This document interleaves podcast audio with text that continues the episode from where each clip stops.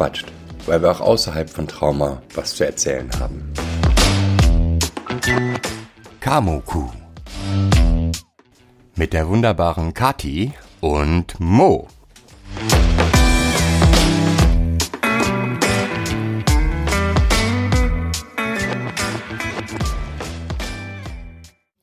Hallo Momutsch. Hallo Wie geht's Kathi. dir denn?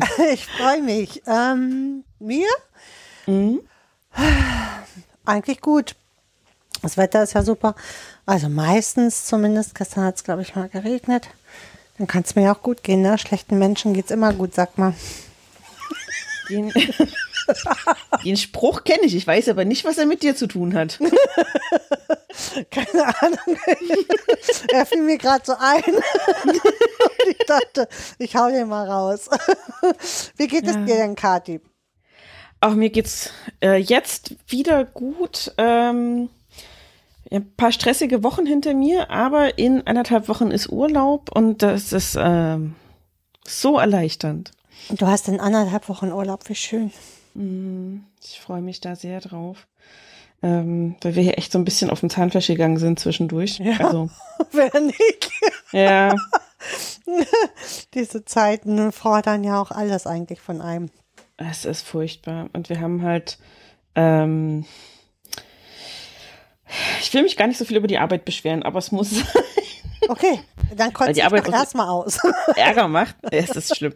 Ähm, wir haben das Problem bei uns, wir sind mehrere Abteilungen, die hintereinander geschaltet sind. Ja. Und äh, meine Abteilung, in der ich arbeite, ist so die letzte, bevor das Produkt an den Kunden rausgeht wieder, der uns bezahlt. Das ist soweit alles ganz hübsch und gar nicht problematisch, bis auf die Tatsache, dass wir lange gar nichts hatten, was wir rausschicken konnten, weil die Abteilungen vor uns nicht hinterherkamen mit der Arbeit, weil gnadenlos unterbesetzt etc. Also ich mache denen gar keinen Vorwurf. Ähm, die haben getan, was sie konnten, aber es, es ging halt einfach nicht. Und ähm, Jetzt sind die etwas besser besetzt, beziehungsweise hat da die Abteilungsleitung nochmal irgendwas umstrukturiert, von wegen, ja, und das wird jetzt alles viel besser und schöner und ähm, überhaupt, wir machen das jetzt alles ganz toll. Aber bitte, ihr müsstet hinten raus äh, in unserer Abteilung Überstunden machen. Damit äh, ihr möglichst das aufholt. Also wir kriegen halt eine Auftragsmasse rein. Mhm. Und ähm, rein rechnerisch können wir mit der ähm, Personenzahl, die bei uns arbeitet, Summe X davon rausschicken an den Kunden und das generiert den Umsatz. Mhm. So, und jetzt haben wir das über das erste halbe Jahr aber nicht gut geschafft, weil eben vorne was fehlte. Und jetzt hieß es, ja, und das ist jetzt umstrukturiert und die schießen euch jetzt ganz viele Aufträge rein und die Auftragsmasse wird ganz dolle hoch sein. Super. Und ähm, es wäre toll, wenn ihr Überstunden machen würdet. Äh, ihr kriegt die auch brutto für netto bezahlt Mhm. ähm, damit wir endlich mal auf Stand kommen mit unserem Umsatz. So. Okay. Erstmal ja eine erst ja was Schönes. Brutto von Netto ist ja schon mal was Gutes. das ist ne- was sehr Gutes und es ist auch, ähm, uns geht's da noch gut, weil die anderen Abteilungen teilweise auch zu Überstunden angehalten wurden und äh, bei denen wird es nicht brutto für netto Mhm. ähm, ausbezahlt und vor allem auch ähm, dürfen die das erst ab September wieder abbummeln. Also die werden gerade da richtig hart an die Kandare genommen, das ist nicht schön. Mhm. Jetzt ist aber das Problem, dass auch wenn die ganz, ganz viel gearbeitet haben, die trotzdem nicht diese Auftragsmasse reingeschoben bekommen haben, die wir gebraucht hätten, um es rauszuschicken. Und ähm, haben wir alle Überstunden gemacht. Also wir haben, glaube ich, über meine gesamte Abteilung hinweg 340 Überstunden auf die Beine gestellt. Mhm. Allerdings ohne eine Auftragsmasse hinten dran, die das rechtfertigen würde. Also, meine Firma ist ja nicht sehr schlau. Ähm, und wir haben halt, ja, wir haben halt trotzdem gesagt, naja, wir gucken, was wir machen können, Mhm. ähm, schicken das raus, soweit es geht. Und haben dann teilweise auch schon unseren Kundenservice noch mit unterstützt, indem wir gesagt haben, wir übernehmen einen Teil, den wir selber handeln können, äh, den nehmen wir euch ab. Den müsst ihr nicht selber machen, da, da, also nicht ganz alleine zumindest. Mhm. Da sind wir mal für euch da. Und ähm, das war soweit alles ganz hübsch. Hört sich so Aber an. ich, ja, aber ich habe halt auch jetzt ähm, in den letzten zweieinhalb Wochen 20 Überstunden gemacht, inklusive Samstagsarbeit. Mhm. Das heißt, ich habe quasi nochmal eine halbe Stelle Ja, mehr gehabt. genau. Hm. Und das geht derartig. Das schlaucht dich, ne? Mhm, Ja. genau. Ich kenne das auch mit meiner, ja, ich habe ja eigentlich ein bisschen mehr als eine halbe Stelle, aber wie das halt ist mit so einer halben Stelle. Und wenn du einen bestimmten Bezirk hast, ähm, ja, wenn halt viel zu tun ist, ist viel zu tun. Du hast Mhm. deinen Bezirk zu handeln. Und ähm, ich hatte eigentlich immer über eine volle Stelle Überstunden. Also ich hatte eigentlich das ich durfte bis zu 80 Überstunden. Ich war dann schon drüber, musste dann abbauen. Musste ich, musste zwei Tage frei machen, was mich natürlich wieder nach hinten hin rausgeschoben hat. Weil, ja, dann Briefe an ein Gericht und so, das bleibt ja alles trotzdem liegen. Das nimmt ja keiner, keiner, übernimmt ja keiner für mich. Nee. So.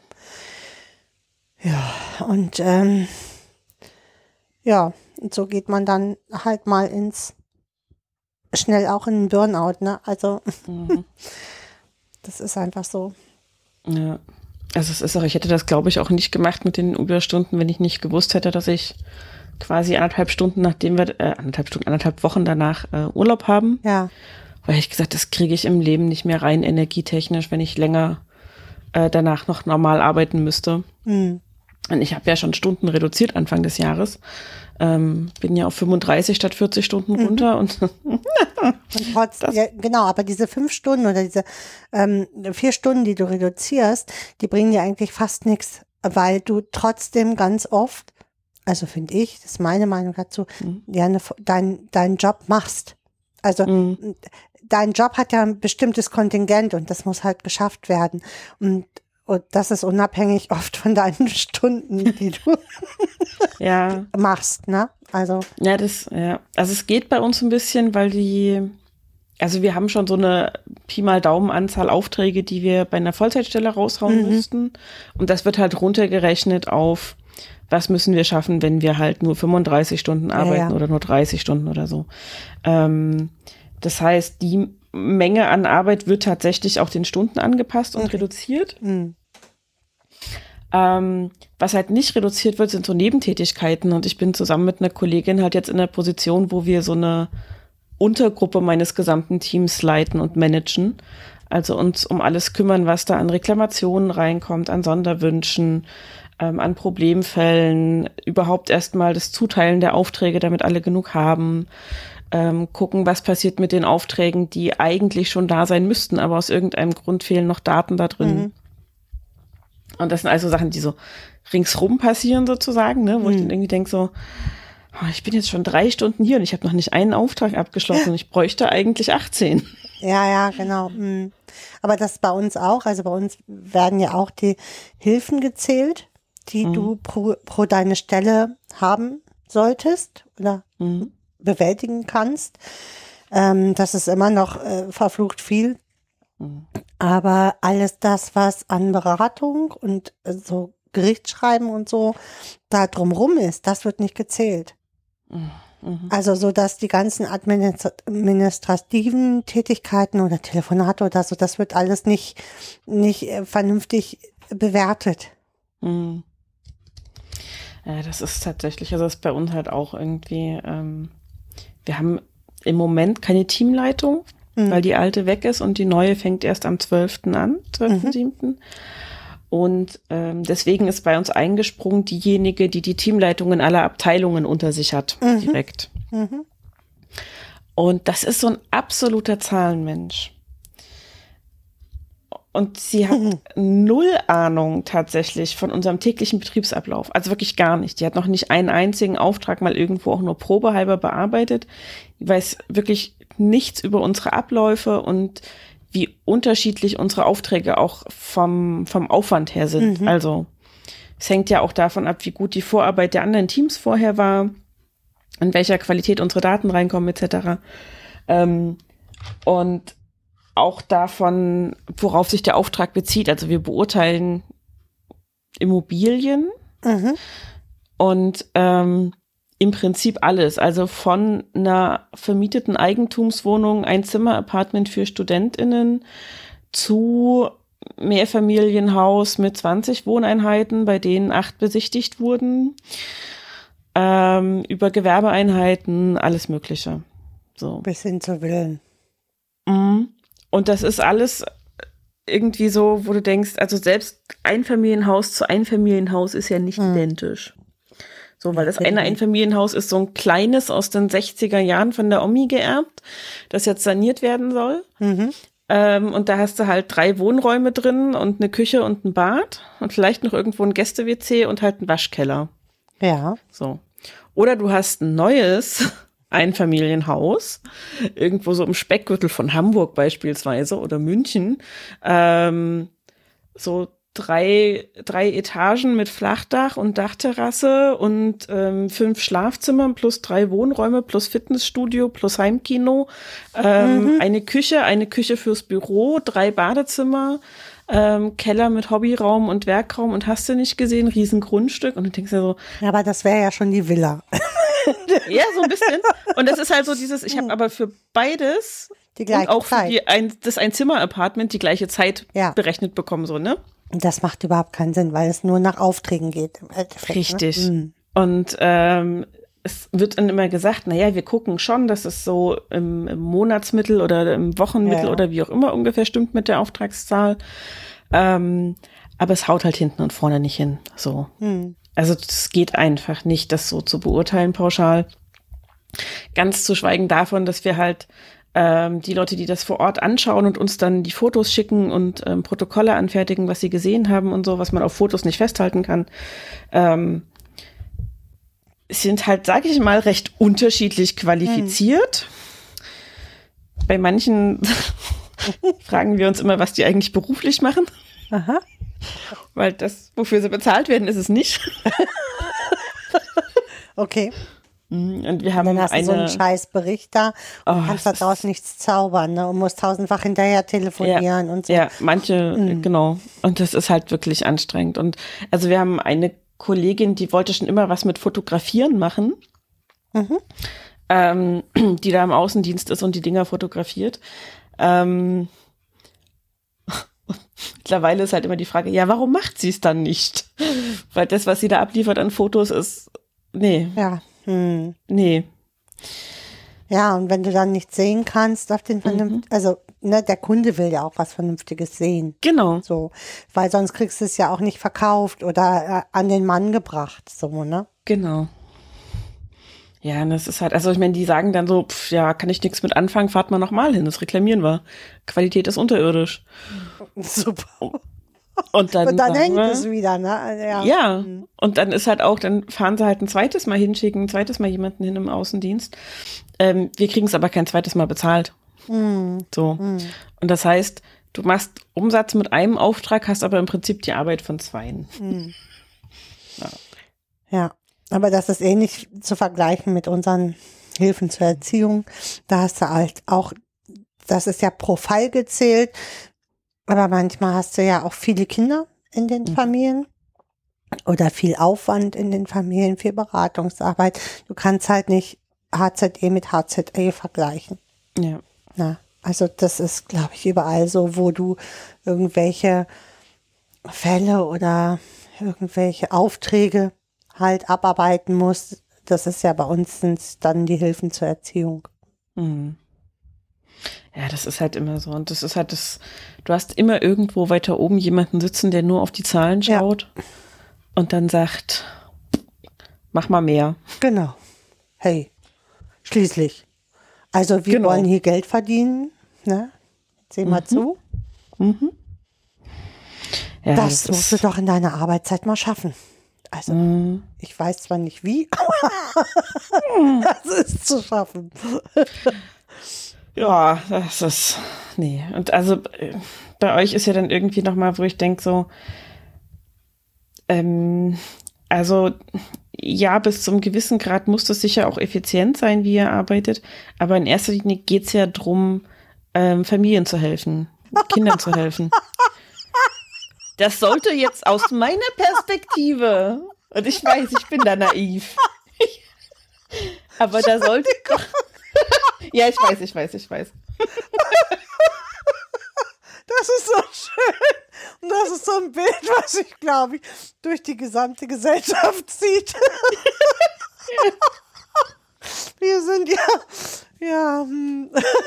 wir sind ja heute nur noch dazu da, im Endeffekt Aufträge abzubügeln und nicht Aufträge anzunehmen. Also, Das ist halt irgendwie, also das ist halt echt irgendwie, ich denke so, hm, nee. Also, das, das, mein, dass meine Firma, wo ich arbeite, kapitalistisch orientiert ist, damit kann ich ja leben, weißt Ja. du, so.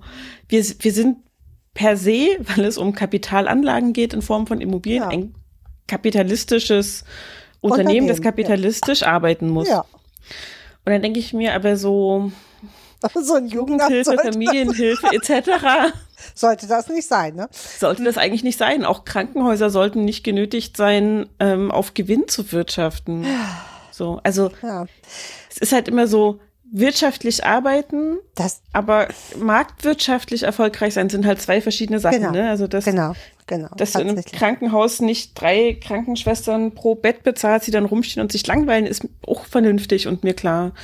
Naja, Aber- aber, andererseits, ähm, also ich, da ich, ich habe ja von Haus aus Krankenschwester gelernt und ähm, als ich angefangen habe, wurdest du schon auch noch dazu für bezahlt, irgendwie Patienten zu begleiten, Mhm. die sterben, schwer krank sind, Angst haben vor ihrer Krankheit. Das war schon auch ein Anliegen mit. Ähm, ich finde, es gehört da auch hin. Und äh, je länger ich in dem Job war, desto weniger Zeit war dafür. Deswegen bin ich irgendwann auf eine Intensivstation gegangen, wo ich tatsächlich nur noch zwei Patienten hatte, um die ich mich kümmern musste. So, Mhm. ne? Und er ja auch wollte. Weil das äh, passte irgendwann nicht mehr zusammen. Also der Schlüssel der Betten zu den Schwestern, die dort auf der Station rumjumpten. Und ähm, oft, also zu meiner Zeit war schon oft so auch, dass wir natürlich auch mal Zeiten hatten, wo wir dünn besetzt waren, wo wir dann ähm, als Krankenschwester alleine waren und mit einem Praktikanten, der Mhm. ganz schön rabottern musste oder Schüler oder so. Ähm, die mussten ganz schön ran, weil wir als Fachpersonal natürlich mehr dazu da waren, äh, die, die, ich sag mal, wichtigen Dinge wie Tabletten, Spritzen, äh, Infusionen und sowas zu machen. So, ne? Also alle Waschtätigkeiten und so dann auch verteilt wurden an die Praktikanten. Also Mhm. Patient XY muss doch gewaschen werden. Ähm, wann planst du dir das ein? Sprich das mit ihm ab, so, ne? Mhm. Und wir wirklich dann ja für die Organisation die Leute zum OP abholen, überwachen, diese Dinge halt dann schon den Schwestern obliegt, finde ich auch. Mhm. Ja, also es kann ja, ja, es kann ich im, im Schüler im dritten Ausbildungsjahr kann ich sowas mal mitgeben und so einen Blick noch drauf haben. Aber jetzt ein Praktikanten, der jetzt, ich sag mal, ein sechswöchiges Praktikum macht, dem kann ich ja, selbst das Füttern ist ja manchmal schon eine schwierige Ding, äh, Sache. Mhm. Ja, also wenn ich nicht weiß, ob dieser Mensch Schluckstörungen hat oder so, kann ich, kann halt nicht jeden füttern lassen von einem Praktikanten. Das hilft mir erstmal als Krankenschwester, aber hilft es dem Patienten auch. Mhm. So. Und das nahm halt immer mehr zu, immer mehr, dass du mit viel mehr Hilfskräften warst und äh, eine Krankenschwester mit ja, zwei Praktikanten auf Mhm. 50 Patienten. Und ich weiß, dass meine ähm, Freundin, die hat ja nur Nachtdienst gemacht, die hatte oft drei Stationen zu betreuen Oh Gott, als Nachtdienst, ne? Und die war auf Chirurg, äh, auf, auf der Chirurgie, die ist mit dem Roller durch die Nacht gefahren. Ja, Mhm. damit sie das alles schaffen konnte. Und das kann es irgendwie nicht sein. Es macht auch keinen Sinn, Nee. weil gerade auf der Chirurgie du oft auch Leute hast, die operiert sind, Mhm. die dann ja nachüberwacht werden müssen. Ähm, und das schaffst du mit drei Stationen nicht. Nee. Krass. Ja. Es ist echt heftig und ich, ähm, ich erinnere, meine Großeltern hatten in den frühen 2000ern einen ziemlich heftigen Autounfall, wo sie auch mehrere Tage beziehungsweise Wochen, glaube ich, sogar im Krankenhaus waren. Und die waren, die wussten dann auch schon, wann welche Schwestern so ein bisschen Dienst hatten und so. Ähm, und die waren mega dankbar, dass die da äh, sich die Zeit genommen haben, dann auch zu erklären, wenn irgendwie wieder eine OP anstand oder ähm, warum der Arzt nicht zur Visite gekommen ist, obwohl er es gesagt hatte, weil irgendwas dazwischen kam und so. Dass die einfach informiert geblieben sind schon mal, ne? Ja. So, weil sonst liegst du da in diesem Krankenhausbett und konnten beide sich nicht viel bewegen, weil Knochenbrüche und alles. Ähm, und dann hieß es, ja, um neun kommt die Visite und um elf war immer noch keiner da. Ja, ja, aber das ist normal. Also Ja. Und genau, das ist, das ist auch im Prinzip in Ordnung so. Aber es ist halt trotzdem schön, wenn du informiert bleibst. Und Ja. die haben halt auch, also beide Großeltern haben halt gesagt, die waren mega freundlich und rücksichtsvoll, die Schwestern, die sie hatten. Und ähm, haben halt auch geguckt, dass sie, also, ja, mein Opa ist vor allem nochmal aus so einer Generation gewesen, ähm, der mochte das gar nicht, dass andere Leute ihn betreut haben und gewaschen haben und sowas. Aber er hatte sich einen Ellbogen gebrochen bei dem Unfall Blöd, ja. und konnte halt vieles nicht selber machen. So. Und ähm, die waren da aber ganz umsichtig und ganz vorsichtig und gesagt, nur das, was, also ja, klar. wo es gar nicht anders geht und nicht unnötig und ähm, im Zweifelsfall ein Handtuch noch irgendwie um die Hüfte legen, wenn ihm das Liebe ist und sowas alles. Und haben sich da Zeit genommen für sowas auch, noch für seine Spirenzchen und nicht einfach hier zack unter die Dusche geschoben, einmal abschrubben und raus, nächster. So. Und ich dachte so, naja, das muss doch so sein, weil meine Großeltern so vorgeschwärmt haben, wie toll das ist, dass sie das gemacht haben und so. Hat meine Oma erzählt, nee, als sie in den 90ern im Krankenhaus war, weil sie eine, eine geplante OP brauchte, die haben sie mal drei Stunden auf dem Flur gelassen. Also schon quasi vorbereitet für den OP, auf diesem Schiebebett gelegen und dann lag sie da drei Stunden auf dem Flur und keiner hat ihr gesagt, warum, wieso, weshalb. So. Okay. Und so halb die Anästhesie schon drin. Und wir wissen es im Prinzip bis heute nicht. Also die Vermutungen reichen von böswillige Mitglieder der Familie sagen so, die hatten keine Lust und haben dich da vergessen. Unorganisierte Haufen bis zu, äh, die hatten auch eine Notaufnahme in dem Krankenhaus Ja, und das Personal musste halt da zuerst hin. So, also es ist so meine Interpretation Also dann, ne? meistens ist das tatsächlich auch so, dass ähm, bestimmte OPs dann Vorrang haben. Mhm. Ähm, und gerade wenn äh, du in, in ähm, Akutklinik hast ähm, mit Aufnahmen äh, internistisch oder chirurgisch, gehen die ganz oft vor, weil wenn jetzt Autounfälle reinkommen oder so mit schweren Blutungen, dann haben die natürlich Vorrang. So, Ja. ne? Und das ist das, was Patienten dann auch oft nicht verstehen. Äh, Blöd ist, dass sie da auf dem Flur rumstand. Warum kann sie nicht im Zimmer zurück sein? Ähm, solche Situationen hatten wir tatsächlich auch, dass ich den Patienten vorbereitet habe, weil ich einen OP-Plan hatte. Okay, um XY kommt Frau Meier-Müller-Schulze dran. Ähm, und dann ähm, ich den Patienten ja vor oder die Patientin vorbereitet habe und dann hieß es, äh, die OP verzögert sich. Ja, Mhm. aber die Informationen waren noch nicht bei mir angekommen. Sonst, ähm, man gibt ja immer so ein bisschen Dormicum, also so ein bisschen Mhm. Beruhigungsmittel, schon mal, dass die Patienten so wegschlafen. Naja, ist natürlich blöd, wenn die ihr Dormicum schon weggeschlafen haben, bevor sie dann in den OP kommen. Na? Das ist, äh, ist blöd. Andererseits, ja gut, dann hast du auch keinen Hunger, schläfst halt schön.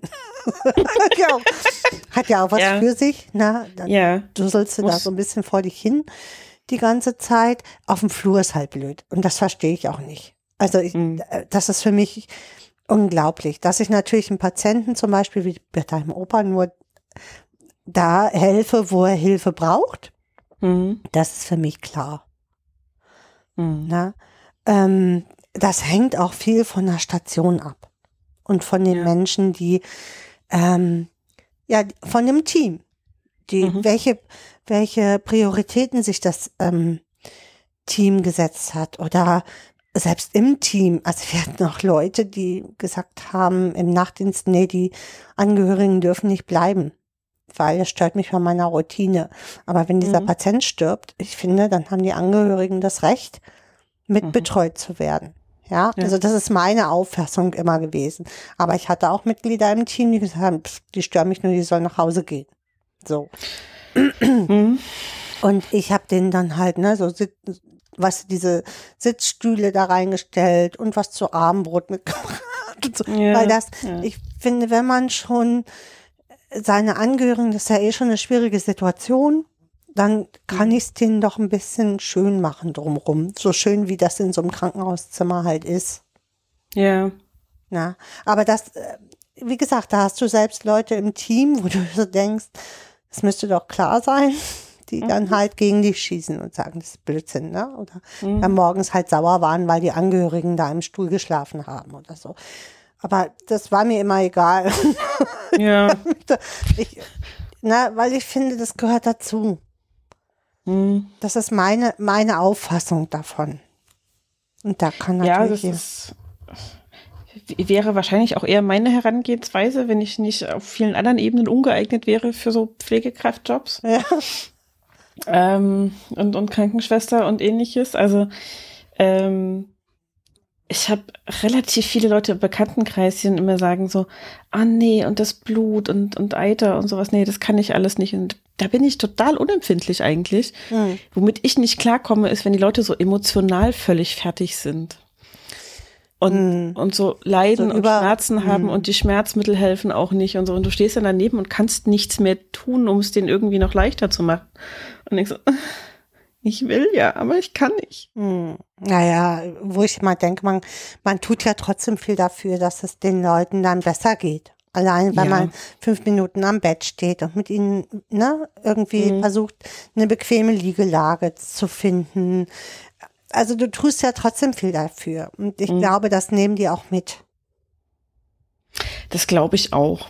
Aber ich habe irgendwie das Gefühl, also von, ich kenne jetzt nur Situationen, in denen es auch, wo, wo, wo ich vielleicht auch einfach überrumpelt war, aber ich weiß auch immer nicht, was ich den Leuten dann sagen soll. Also ich hatte ja im Buchladen dann so, ich weiß nicht, ob du das kennst, aber diese, ich erzähle fremden Menschen meine intimsten Dinge. Phasen. Und dann standen die Leute vor mir und erzählten was und sagten, ja, ich brauche ein Buch, äh, das und das und das und das. Und ich war so am Computer. gehen. Weil wissen Sie, mein Mann, der hat Krebs, der wird nicht wieder. Hm. Es tut mir leid. Mhm. Ähm, Das Buch kostet 20 Euro, soll ich es noch morgen bestellen? Soll ich sie da einpacken?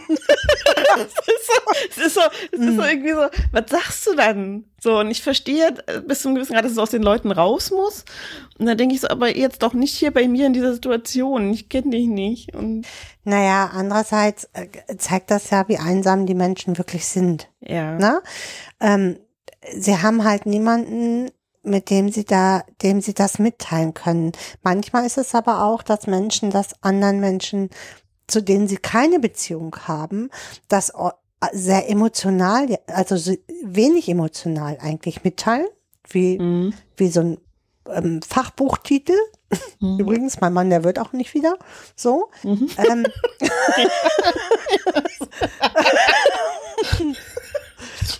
ähm, Ah. weil äh, dann haben sie es zwar erzählt, aber sie sind emotional nicht betroffen. Sie geben die Emotionen nicht weiter. Mhm. Weißt du? Und äh, sie wissen, sie- kriegen jetzt ein Ei, aber ohne dass sie emotion also so emotional daran müssen. Mhm. Stell dir vor, du, ne, du bist jetzt äh, Frau Meier Müller XY, bist 75 Jahre alt, weißt, dein Mann wird sterben im nächsten Vierteljahr und äh, kaufst ihm jetzt noch ein Buch und hast aber niemanden mehr in deiner Umgebung, dem du das mitteilen kannst, weil es kann auch schon keiner mehr hören, vielleicht. Mhm. Und ähm, du willst jetzt aber ein Ei, aber ohne emotional betroffen zu sein. Also du willst auch als Angehöriger ja ni- nicht da im Buchladen losflennen. Nee, willst du nicht. Nee. So. Und äh, nichts ist schöner, als in so eine A Anonymität abzutauchen und trotzdem eine Verbindung herzustellen. Mhm. Mhm. Das ist einfacher, als wenn jetzt die Nachbarin kommt, die auch 75 ist und sagt, ach, wie geht's denn dem Ernst? so. Ja. Ja, den habe ich ja schon so lange nicht mehr gesehen. Kommt er denn noch mal wieder nach Hause? Nee, der wird nicht mehr. genau, nee, der wird nicht mehr. Oh Mann. ja. Ja. Und wir haben uns übrigens nicht begrüßt, oder? Haben wir uns zu dieser Sendung begrüßt? Fällt mir gerade so ein. Doch, wir haben gesagt Hallo und wie geht's? Aber haben muss wir reichen. zu Ach so, mit Ka- Folgentitel und sowas. Ja, Ka Kam Kamokwe. Kamok? Kamok? Kamokwe, glaube ich. Qua? Genau. Kamok. Nee, haben wir gar nichts gesagt, ne? Mensch, da haben wir uns jetzt jetzt. Ach, herrlich. Hm, hm. Ähm, Okay. Wir- sind hier bei Kids Quatscht. Wir haben uns zwischendurch entschieden, wenn wir beide miteinander quatschen, dann heißt das Kamokwe Ja, als Abkürzung für Kati und Mo quatschen. genau. Ähm, und wir vergessen das bei der Begrüßung immer. Genau, wir sind da die Spezialisten. Ihr hört das nach einer halben Stunde, das erhöht die Spannung. Genau, wir sind in der zweiten Folge tatsächlich. Ja. Mhm. Ja. Genau. Ihr hört jetzt also Kamo Q2. Genau. Genau. So, also weiter im Thema. Ja. ja, also ich finde halt, ich bin, glaube ich, wäre wahrscheinlich auch so eine Kodderschnauze, wenn es darum geht, dass irgendwie fragt, und wie geht's deinem Schatz? Und ich so, ja, der wird nicht mehr. das ist, glaube ich, das Berliner Erbe in mir, ich weiß es nicht. Ja, wahrscheinlich. Ähm, und ich denke aber halt auch, also wahrscheinlich, weil ich so oft in der Situation war, dass ich die, die Fremde war, die dann da steht und nicht weiß, damit umzugehen. Ich kann denen jetzt auch nicht hier alles ans Bein binden, was mir auf der Seele brennt, weil was sollen die machen damit? So, die stehen dann da und haben so ein Paket in der Hand und können es nicht wegschmeißen, während ich daneben stehe. Nee, aber hinterher. Ja, aber in, der- in der Zeit haben sie halt dieses Paket in der Hand und wissen nicht, wohin damit und hätten eigentlich lieber die Hände frei für was anderes, weißt du? Und Ja, dann na Dinge, ja, ähm, naja. Aber es passiert schon, schon oft, finde ich. Mhm. Ne? Also ich konnte das immer gut. Mm, Ja, meistens. Und das liegt auch daran, ob die, die finde ich, die Menschen sympathisch sind oder nicht. Du hast Mhm. ja im Krankenhaus auch, wie überall anders auch, Sympathien und Antisympathien. Mhm. Und klar äh, pflegst du den Menschen, der dir nicht so sympathisch ist, wie jeden anderen auch, aber du nimmst nicht so viel Kontakt auf. Und sein Schicksal ist auch nicht so berührend für dich wie das von anderen. Ja, das stimmt. Also das, ähm, Also sprachlos ist, ist man oft, weil man plötzlich gerührt ist davon. ja. Ja? Und ähm, äh, die Rührung passiert oft, finde ich, nur bei Menschen, die dir sehr sympathisch sind, so auf dem ersten Eindruck. Das ist ja in so einem Buchladen ist das ja oft, das ist der erste Eindruck. Mhm. Und äh, klar kriegst du da ein Paket, aber es ist, obliegt ja auch dir, ob du es annimmst oder nicht. Mhm. Na, ob du das als Paket nimmst. Also du musst es dann, du kannst ja sagen, es tut mir aber leid. Ähm, ähm, wollen Sie es bar bezahlen oder nicht? Ja, tut mir leid, macht 20 Euro. Soll ich es Ihnen jetzt bestellen? Also du kannst, ne, so wie du es ja auch gemacht hast, im Endeffekt, du hast schon ähm, so bekundet, oh, das tut mir leid für Sie, aber dein Job ist ja nicht jetzt hier den die, ähm, die Trauerbegleitung rauszuholen. Nee. nee, da bin ich nicht ausgebildet für, nee. Genau, sondern äh, äh, das hast du ja sehr gut gemacht, sondern du bist dann wieder zum Alltag. Also der Alltag ist halt, sie kauft ein Buch oder möchte ein Buch bestellen. So. Also von daher hast du es ja super gewuppt. Es berührt Mhm. dich nur immer äh, erstmal vielleicht, ja, weil du dieses, also du willst die Aussage ja gar nicht haben. Du willst von den Menschen ja in dem Moment gar nichts hören. Hm. Hm. Also Weil ich halt im Umkehrschluss auch nicht, also da ist dann auch so eine Distanzlosigkeit da, die man so schlecht einschätzen kann. Wie viel sagt man da jetzt dazu und was sagt man? Also so dieses, ähm, ich will dich eigentlich nicht damit stehen lassen, wenn du mir hier so ein Paket hinwirfst, aber ich weiß nichts weiter über dich. Ich kann dann halt auch nicht reagieren und dann stehe ich da immer so ein bisschen hilflos da. Also ich weiß gar nicht, ob die Menschen distanzlos sind. Also ich glaube, sie sind, ich glaube e- eher, dass wir eine Gesellschaft sind, die so bestimmte Altersgruppen sehr verarmen lässt. Also was soziale Kontakte betrifft. Hm.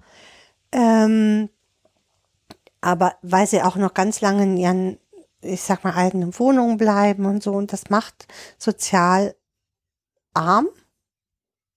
Mhm. Und irgendwo, also im Krankenhaus, ja, pff, der, die Krankenschwestern können das auch nicht mehr hören, weil die wissen, die pflegen den Mann. Mhm. Die Nachbarin hat vielleicht auch kein Ohr. Und irgendjemand muss dafür ein Ohr haben. Mhm.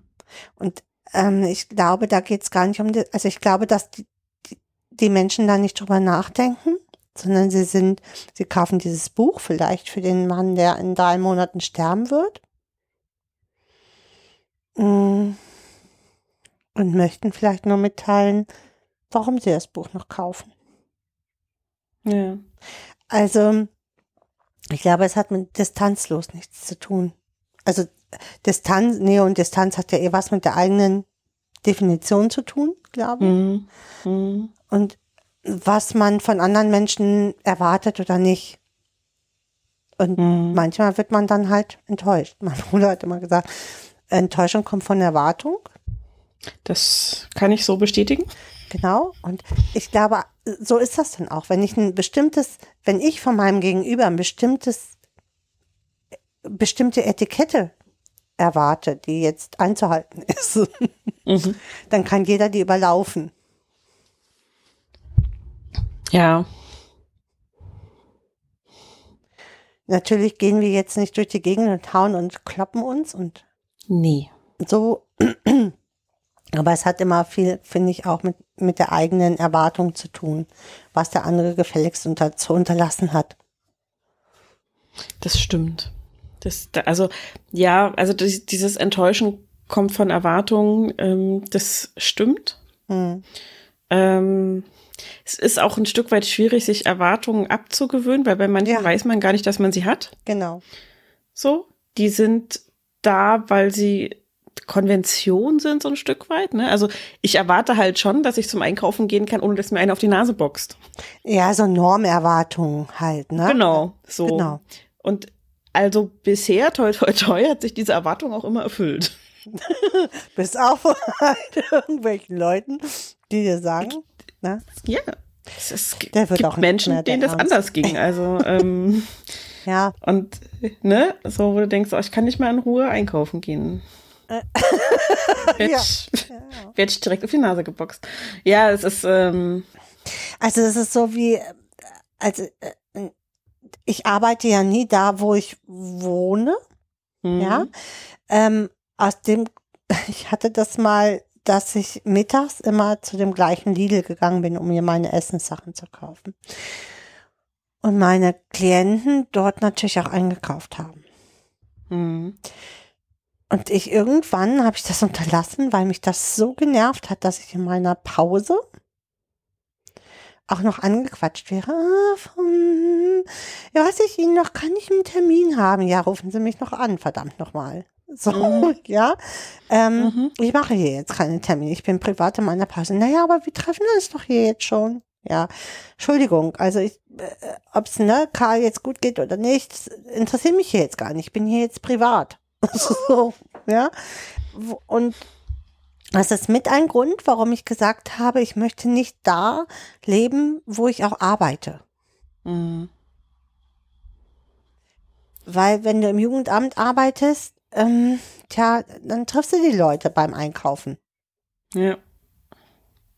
Und äh, die sind nicht immer nur freundlich, also es geht auch anders, hm, weil hm, du hast halt diese, diese Kontrolle ja auch immer, ne? Also, Ja. Ja, was ich spannend finde, ist auch immer so ein Stück weit dieses, ähm, auch das eine Erwartung anderer, ich musste hier man mal dann fliegen. immer zur Verfügung steht. also dieses, Ja, ich, ich, das hatten wir ja das letzte Mal, glaube ich, auch schon kurz, dieses, Ja. ich kenne das ja auch, du kommst irgendwie aus dem Buchladen in die Mittagspause und die Leute wollen Bestellungen bei dir aufgeben. ja, Ich denke so, nee, ich bin jetzt nicht für dich da. ja. Und das Jetzt ist nicht. unendlich schwer, dich da abzugrenzen und das auch noch höflich zu tun. Also, Mhm. na, ohne den Leuten zu sagen, ey, fick dich doch jetzt. Hast du es jetzt nicht verstanden? Bin Genau. ich im Büro oder was? Ja, Soll ich, soll ich hier im Lidl jetzt mein Büro aufmachen? Alles klar.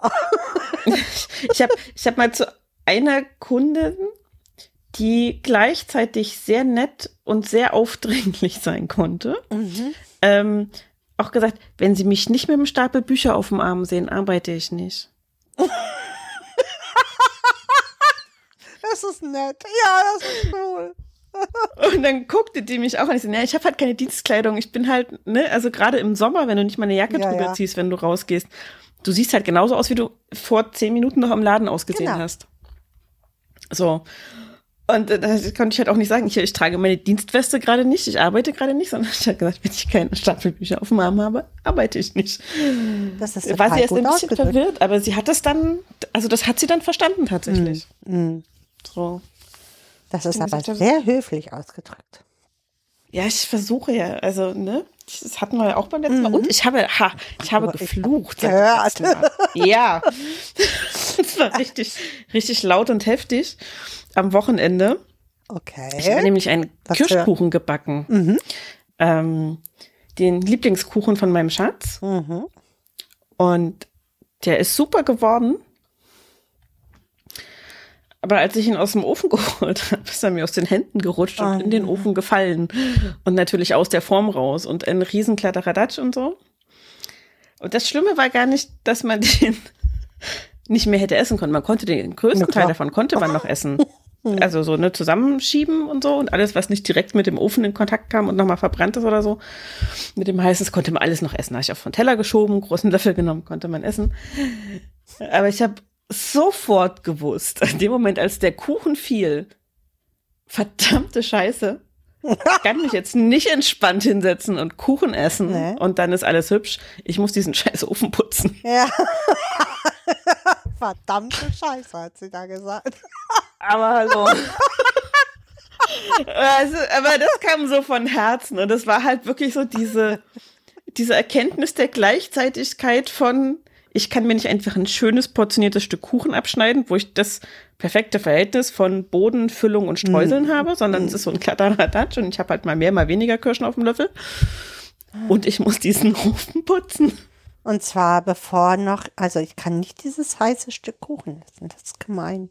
Ich Nee. liebe so warmen Kuchen. Oh, Das ist ideal, finde ich. Es war schon, also Ja, das war schon echt eine Herausforderung. Das, das hat mich tatsächlich, ja, ähm, gibt frustriert. Es gibt Situationen, die dich aus der Fassung bringen. Das ist Ja. ja, schön. Wo du Ja. fluchen kannst wie so ein Rohrspatz wahrscheinlich. Ja. Ja. Ja, mein Schatz war auch ganz süß und gesagt, aber man kann den Kuchen doch noch essen, das ist gar nicht schlimm. Guck, wir haben noch Kuchen, das ist alles gut. Und ich so, es ist mir scheißegal, ich muss den Ofen putzen. ich habe da überhaupt keinen Bock drauf.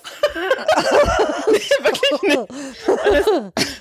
Das ist halt so, also zum einen muss ich vielleicht sagen, war es vielleicht auch gut. Also ich hatte schon länger vor, den Ofen zu putzen, mal wieder.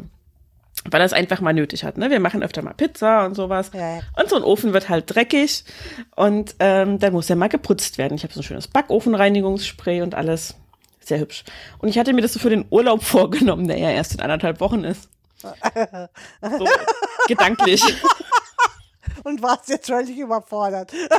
Und dann ja auch noch Kuchen und Zucker, ne? Zucker, der verbrennt, ist ja was Schönes im Ofen. Mhm. Und das war dann auch wirklich, also ich habe dann so das Gröbste rausgekratzt, so mit dem Schwamm und mit dem Lappen und geguckt und, hm und weg und so. Und dann äh, Ja. Ofenklappe abmachen. Das ging natürlich erst, als der Ofen soweit kalt war. In der Zeit war aber, also es war so ein, halt ein Kirschkuchen, ähm, wo so ein, so ein Kirschpudding auf den Kirschen drauf ist und dann die Streusel oben drauf und das wird dann so fest, wenn es kalt wird. Mhm. So fast schon Gummibärchenkonsistenz. Lecker. Und sowas, mh, und sowas lief dann aber halt, als es noch heiß und flüssig war, in die Scharniere vom Ofen, von der auch Ofenklappe schön, ja. und wurde da dann kalt. Gummibärchenfest. Das heißt, du hast hinterher irgendwie so einen Zahnstocher genommen, das ist alles rausgepult oder was? Das war nicht schön. Mhm, So in der Art. Mhm, super. Und dann mit der Bürste geschrubbt und in warmem Wasser eingeweicht. Und ich weiß nicht, also wir haben halt so einen Standardofen Ja. und eine Standardspüle. Und eine Standardofenklappe passt nicht in eine Standardspüle. Das heißt, ich habe das dann irgendwie so hantiert über der Spüle Ja. und halb über der Arbeitsfläche und geguckt, wo ich das hinlegen kann, damit das nicht, also wir können die so aushängen vom Ofen direkt. Mhm. Das war immerhin gut, dann konnte ich so unter warmem Wasser ähm, die, die Reste so rausspülen mit der Bürste und alles, als ich dann mal ausgehangen bekommen hatte. Aber du musst halt gucken, das Ding ist schwer, das Ding ist aus Glas, du willst nicht, dass das irgendwo runterrutscht und Nee. kaputt geht. Ja.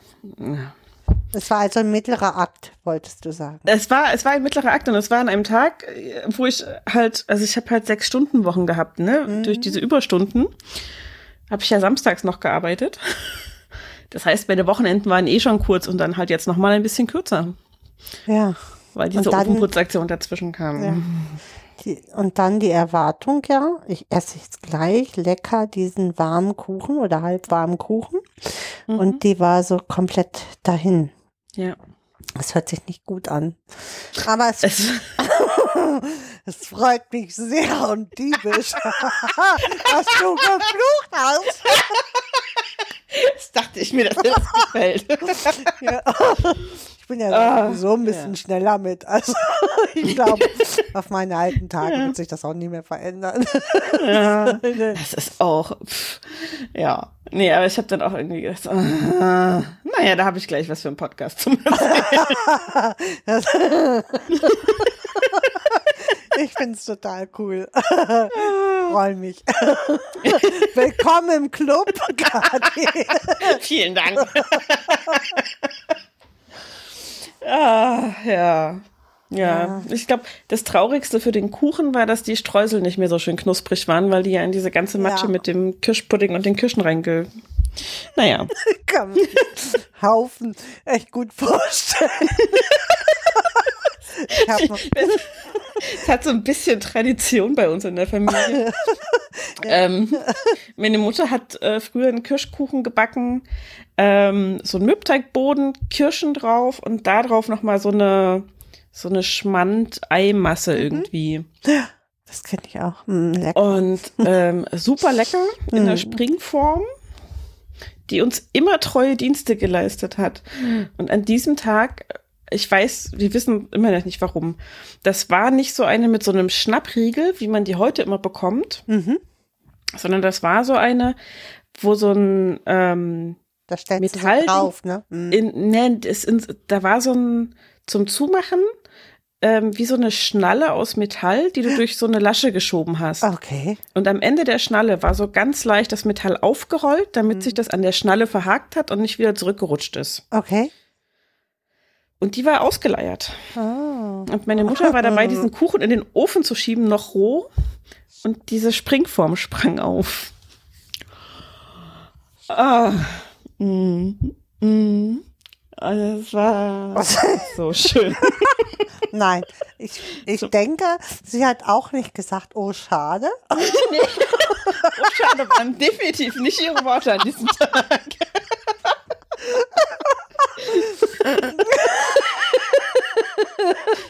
ja. Ja, genau. Das sind diese schönen Momente, die man eigentlich filmen müsste. Auf jeden Fall. Ja, wir haben dann sehr lange, also sie hat diese Springform auch weiterhin behalten und wir haben die dann halt immer mit so einem Zahnstocher oder einem Schaschlikspieß oder sowas Ein Stück gesichert, weitergemacht. Hm. ähm, dass dieses Ding halt nicht wieder rausspringen konnte, wenn man es zugemacht hat. Ja. Aber das war, das war nicht schön. Und es war halt diese Masse, die da oben drauf war bei ihrem Kirschkuchen, ist halt wirklich Ja, die- auch so, so flüssig klebrig gewesen. Und das, der ganze, das ganze Zeug in Das so einem floss- heißen Ofen. Mm, das Super. floss überall hin. Das war nicht schön. Und das verbrennt ja auch so schnell, dieses Schmandzeug. Ne? Bei 180 Grad ist das ja im Nu. Das, ruckzuck. Ja. Aber ich musste sowas auch schon machen. Mir war auch irgendwie der Geburtstagskuchen von unseren Ältesten runtergefallen. So, ich hatte den rausgeholt, so heiß und habe mich verbrannt und habe dieses ganze Ding fallen lassen. Wir haben es dann vom Fußboden gekratzt, weil es war auch schon 10 Uhr abends. Ich hatte noch Freunde da, weil wir wollten so, also wir als Erwachsene wollten reinfeiern.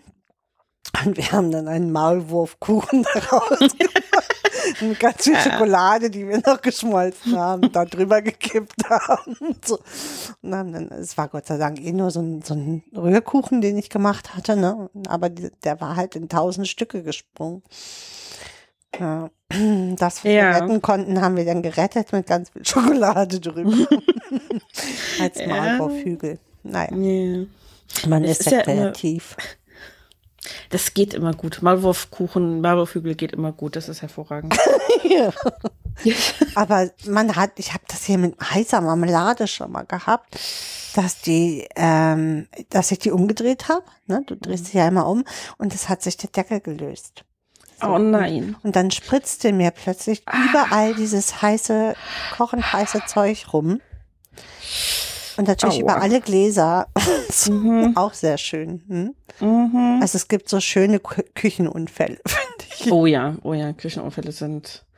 Boah, also ich bin mittlerweile hart im Leben, wenn ich so heiße Spritzer von irgendwas abkriege. Ich bin dann äh, relaxed genug, sage ich mal, zu sagen, ich stelle Dinge kontrolliert ab, damit nicht noch mehr passiert. Mhm. Ehe ich dann anfange zu fluchen und den Kaltwasserhahn aufzudrehen und so. Mhm. Ähm, und meinem Schatz ist das, ich weiß gar nicht mehr genau, was es war, vor nicht allzu langer Zeit passiert. Ähm, da hatte ich eine Pfanne vorgeheizt, weil wir, bei unserer Pfanne ist halt die Antihaftbeschichtung weg, Mhm. mehr oder weniger, und die muss sehr heiß sein, damit nicht alles festbackt, Mhm. wenn man da was Mhm. reinschmeißt. Und er hatte das nicht gesehen und wollte die so wegschieben oder wegnehmen und hatte halt diese heiße Pfanne in der Hand und ließ sie sofort fallen. Ja. Da war auch noch nichts drin, weil sonst hätte er sie ja nicht angefasst, wenn schon was drin gewesen wäre und geschmuggelt hätte und so. Ähm, und wir hatten dann beide rechtzeitig auch die Füße weggezogen und sowas. Und ähm, Ja. da hat er sich auch mega erschrocken und äh, auch gesagt, alles gut, Hand unter kaltes Wasser. Ja, ja. Ähm, und dann hat er sich auch erstmal Sorgen gemacht, von wegen Pfanne runtergefallen, irgendwas erwischt, Fliesen kaputt oder hast du nicht gesehen. Ist alles nicht passiert, ist alles nicht so schlimm. Die Pfanne hatte auch schon eine andere Delle von früher. Ähm, Viel schlimmer wäre ja, wenn die Hand völlig verbrutzelt gewesen Richtig, wäre. Ne? ja. So. mhm. Und dann habe ich halt auch gesagt, also alles, was kein menschlicher Schaden ist, ist verschmerzbar in der Regel. so sehe ich das auch. Und ähm, es tat mir so leid, weil ich halt auch irgendwie, also in, ich sah, wie er dahin griff und ich konnte nicht schnell genug schalten, Mhm. um irgendeinen Warnruf oder irgendwas auszustoßen. Und ähm, Ja, ja, man hat immer gleich so ein schlechtes Gewissen mit, ne? ja. Und das ist dann irgendwie so, ich denke, ich habe es halt kommen sehen. Also dieses, ne, meine Oma sagt das ja gerne, "Ah, ich hab's kommen sehen, Ja. Kind. ja, ist auch so ein schöner Spruch. Mm. Dann Da denke ich immer, warum hast du nicht gesagt? hinterher nützt dir das auch viel, ne? Ja, ja. ja, ja. Hinterher hat man es immer vorher gewusst. Ja, genau. so ist es wohl. Ah, und dann habe ich aber, also das war das erste Mal, dass ich verstanden habe, wenn meine Oma sagt, ich habe es kommen sehen, Mhm. aber nichts gesagt hat. Weil du siehst es kommen, Und, Und- bist nicht handlungsfähig, ne? In Nee. dem Moment. auch weil du, also ich glaube, daran kann man so die Geschwindigkeit des Denkens mal so halbwegs empfinden. Man hat den kompletten Gedanken im Kopf, man sieht, was passieren wird, Ja. aber es passiert, also man hat den Gedanken schon zu Ende gedacht, trotzdem ist es aber passiert, bevor man den Gedanken in irgendwas ummünzen kann, was jemanden warnen könnte. Ja. Manchmal ist das so. Das ist total bescheuert, ne? Mhm. Ja. Und, und da, das ist da ist dieser Spruch ja dann auch echt voll super, ne? Eigentlich. ich hab's kommen sehen. Das habe ich natürlich auch nicht gesagt. Also, weil Nee, es ist halt, natürlich nicht. war ja so, na, Voll verbrannte Hand. Ich hab's doch kommen sehen. ist auch gemein. Ja, Nee. eigentlich ist das ein voll fieser Spruch. Ich hab's Ja. sehen. Ja, total. Total. Der ist Und auch also- so über eigentlich. Was nützt dir das noch? Nix. Also, das, das Witzige ist, es gibt Situationen, oh, ich liebe das, ähm, wo alle es kommen sehen und auch was sagen, aber eine Person dann trotzdem mit dem weitermacht, was sie da Ja. Und ich habe hier in Leipzig sehr gute Freunde, Aha. die ich, als ich noch in Stuttgart gewohnt habe, immer mal besucht habe. So. Und dann meistens, weil halt Leipzig, Erfurt, Stuttgart so eine sinnvolle Reisereihenfolge war, bin ich dann erst zu meinen Freunden ein paar Tage, dann zu meinen Eltern, dann wieder nach Stuttgart zurück. Und dann war ich da und irgendwann morgens beim Frühstück war der Zuckerstreuer alle und er hat halt gerne Zucker in seinem Kaffee. Und wollte den auffüllen, so mit der Zuckerpackung in den Zuckerstreuer und macht das über dem Ceranfeld und natürlich verschüttet die Hälfte so, ne? Ja, klar. Und dann musste er erstmal aufwendig das Ceranfeld putzen. Ach, schön. Und, und seine Frau, sein, doch, damals waren sie schon verheiratet, seine Frau so zu mir, das macht ihr jedes Mal. Ich sagte, mach's doch über der Spüle, dann machst du den Hahn auf und der Zucker ist weg. Das macht er jedes Mal, der lernt das nicht. und er sagte, ja, ja, ich weiß und du hast es mir ja gesagt und so, und das ist ja richtig und ja, da habe ich halt jetzt den Schaden und so. Ne? Und Ja. wir beide saßen da und grinsten uns an. Und dann fuhr ich danach zu meinen Eltern an dem Tag und erzählte das meinen Eltern, Ja. während wir in der Küche beim Abendessen saßen. Mein Papa füllte die Zuckerdose auf, Überm Zeranfeld. zum Radfeld und verschüttete alles. Ich, ich hab's gerade erzählt. Und meine Mutter auch so, nee, das lernt er nicht. Das ist einfach nichts. Und du sitzt da und äh, Denkst das so, haben wir kommen sehen. das hat die kommen sehen. Ja, das ist cool. Denkst du so, ah. Und mein Papa hat sich halt auch noch mit drüber lustig gemacht, während er den Zucker umfüllte so, ne? und mitgelacht. Ich denk so, Das ist überhaupt das Schönste. Ne? ah, nee. Ja. Und bei sowas ist dann irgendwie so, also manche, manche Sachen passieren halt wirklich mit Ansage, ne? Ja, also die absolut. Und so. Und da bin ich dann manchmal auch so, dass ich, also ich sag vorher schon, ich würde ja lieber zweimal laufen, als das Geschirr so hoch aufzutürmen oder was auch immer, ne? Ja, ja, das man halt so Ähm. sagen. Was man halt so sagt. Und dann, ach, ich kann das. ja, genau. Mm, Und nach dem Klirren da so, ich hab's kommen sehen. Ja. hab's dir gesagt. Eigentlich gemein, aber manchmal wollen sie auch einfach nicht hören. Nee, äh, ähm, manchmal denkst du, ach, na ja, komm, das wird schon gut gehen, ne? Also wir hatten mal, wir waren bei Ikea mit den Kids und wir wussten eigentlich, dass Kind drei immer viel stolpert. Und es kam, ging ganz viele Dinge bei uns kaputt. So, ne? Und ganz stolz, wir hatten neue Schüsseln gekauft. So, so Nachtischschüsseln, Dessertschüsseln. Und Kind 3 wollte die so gerne raustragen. Ich hatte das schon. Eigentlich konnte ich den Weg schon sehen, den es nahm. Und dachte, komm, ja, er schafft das diesmal. ja, hat er natürlich nicht. Es ist auch Gott sei Dank nichts passiert. Aber die sechs Schüsseln hatten wir auch nicht mehr. also, Ja. also dachte, okay, vielleicht kaufst du das nächste Mal zwölf. Dann schaffen es vielleicht sechs nach drin. So. Ja, äh, Ne, oder Das sagt, ja- ja, komm, trag nur eine oder so. Ne? Aber er wollte unbedingt diese sechs Schüsseln, ich schaff das, alles gut.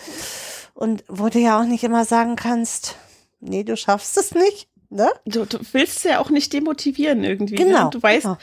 und das ist aber so eine Situation, wo du auch denkst so, wie mache ich es jetzt am wenigsten falsch? Ja, genau. Sage ich was Demotivierendes? Mhm. Komm, du weißt, du stolperst manchmal, nimm vielleicht nur die Hälfte erstmal. Mhm. So. Oder, obwohl ich weiß, dass das Kind viel stolpert, lasse es stolpern und sehe, wie das Kind auch sieht, dass es wieder gestolpert ist mit was in der Hand. Ja. So. Es ist halt immer blöd an der Stelle. Es ist immer ungünstig. Absolut. Und du so denkst, okay, also das ist auch sowas, was du, das hast du kommen sehen. so. Ja, es ist einfach.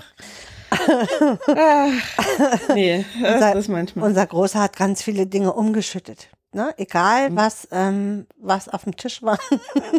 Der Tisch wurde einmal am Tag, mindestens einmal am Tag geflutet. Und ich hatte irgendwann so eine Angewohnheit, alles nach oben zu schieben. Also wenn er sich setzte, habe ich das schon alles immer automatisch nach oben gezogen. Es hat sich heute, ich muss diesen Impuls tatsächlich, wenn er da ist, der ist jetzt schon 27, muss ich diesen Impuls unterdrücken. Ja. Man gewöhnt sich das so an, ne? man merkt das Absolut. gar nicht mehr. Absolut, weil du siehst es ja schon kommen. Ja, das ist das kommt. Im Übrigen. Aber er kann das heute schon.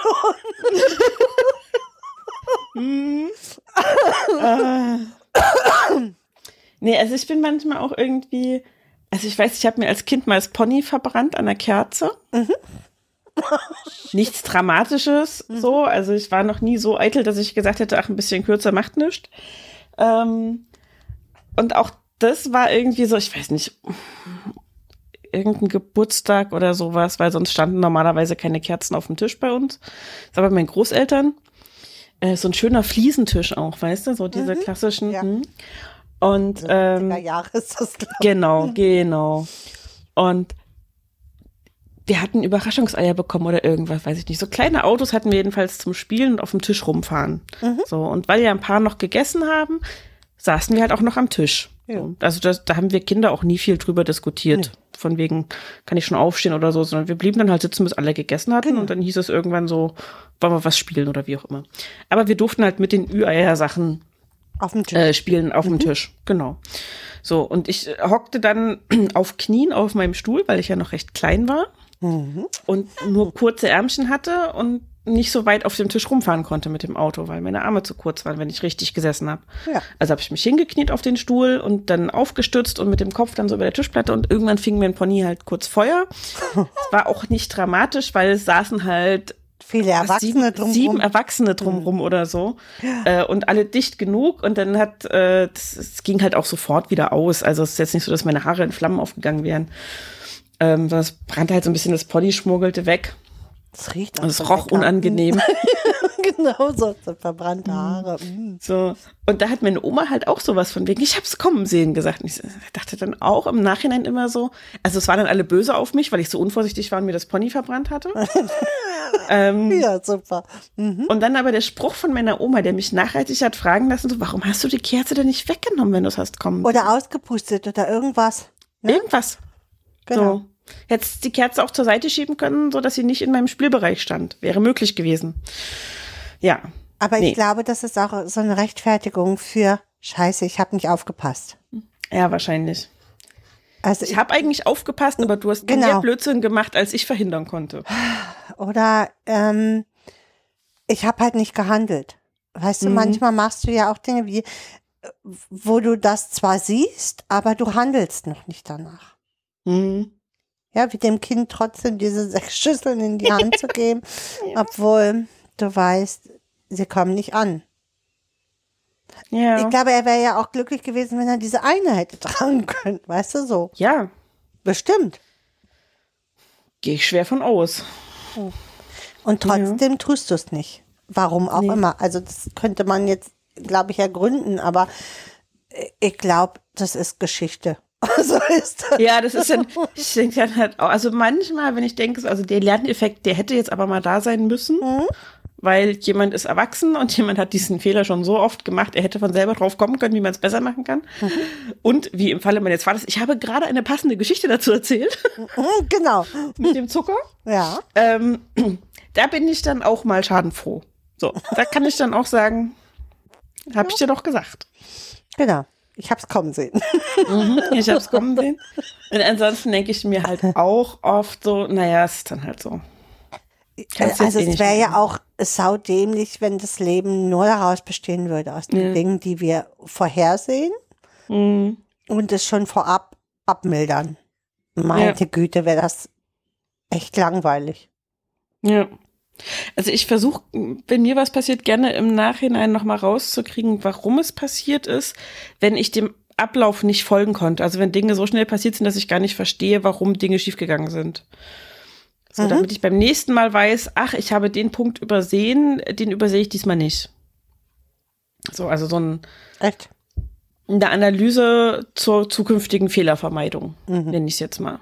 Okay, das finde ich schön. Ich glaube, dass das nicht passiert. es nervt mein Umfeld halt kolossal. Also so dieses, ich sage, ich verstehe gar nicht, warum ich darüber gestolpert bin. Ich habe das doch eigentlich gesehen. So, und dann versuche ich rauszufinden, warum meinetwegen die Entfernung, die ich abgeschätzt habe, nicht gestimmt hat oder was auch immer. Okay. So, und ich hatte als, äh, als Kind, ich weiß nicht, ob es sich mittlerweile verwachsen hat, ich glaube schon, äh, tatsächlich einen Knick in der Optik. Ähm, das heißt, ich hatte äh, wirklich in der Du konntest die, das nicht so gut einschätzen, die Distanzen nicht gut Genau, einschätzen. Mhm. genau. Entfernung einfach nicht gut einschätzen. Das, das, also das 3D-Sehen hat nicht so sauber funktioniert bei mir. Mhm. Und eigentlich hat sich das verwachsen, glaube ich, aber vielleicht fehlt mir die Übung, die ich als Kind jahrelang eben nicht hatte. So. Also ich renne halt immer noch gegen Türen, die offen stehen und in den Raum reinragen. Weil ich immer das Gefühl habe, ich habe noch einen Schritt bis dahin, aber es ist gar kein Schritt mehr. Also äh, das wäre ja eine Raumlageschwäche im Endeffekt. Mhm. Sowas. Ne? Genau. Oder ich, also Steffen sagt immer, ich gucke nicht. Mhm. Doch, ich gucke ganz viel. Aber ich, ich verorte die Sachen ganz oft woanders. So, also ich sehe, dass die da sind, Mhm.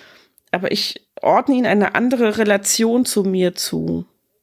So, ich denke mal, ich habe noch einen Okay. Schritt, bis ich dann Mhm. So, weiß ich nicht, auf das Verlängerungskabel trete. Also ich trete daneben und dann trete ich drauf und dann tut mir der Fuß weh, weil ich keine Hausschuhe trage. Und dann komme ich ins Stolpern und dann ist irgendwie doof. Mhm. So. Und dann sagt Steffen, du guckst nicht. Mhm. Ja, genau. Und ich, doch, ich habe geguckt. Ich dachte aber, ich hätte noch mehr Platz dahin. Und dann ist mir, das sieht man doch. Und nee, offenbar nee, nicht. Ja. Mhm. Vielleicht gucke ich auch einfach nicht richtig. Das kann auch sein. Ich weiß es nicht. Aber ich habe so dieses. Kannst du das, äh, willst du das nochmal überprüfen lassen? Also kann ja sein, dass du äh, irgendwie eine Kurzsichtigkeit hast oder weißt Also du, dass halt, die ja. Brennweite das äh, nicht stimmt.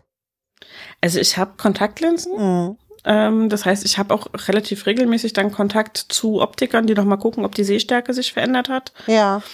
Und ähm, der, also da gibt's ja verschiedene Werte, Zylinderwert und dieser Wert und jener Wert und hast Ja, du ja. nicht gesehen. So, und das wird immer alles mit abgecheckt, weil eine Zeit lang ähm, waren Kontaktlinsen auch äh, keine Option, weil ein bestimmterZylinderwert, glaube ich, nicht darstellbar war über Kontaktlinsen oder so. Keine Ahnung, ich verstehe Du hast den Prisma, äh, nichts. also Prisma wahrscheinlich. Du meinst den Prisma wahrscheinlich. Möglich. Äh, weil ähm, du für die Kontaktlinse, äh, das, äh, die dreht sich sonst immer wieder auf Null.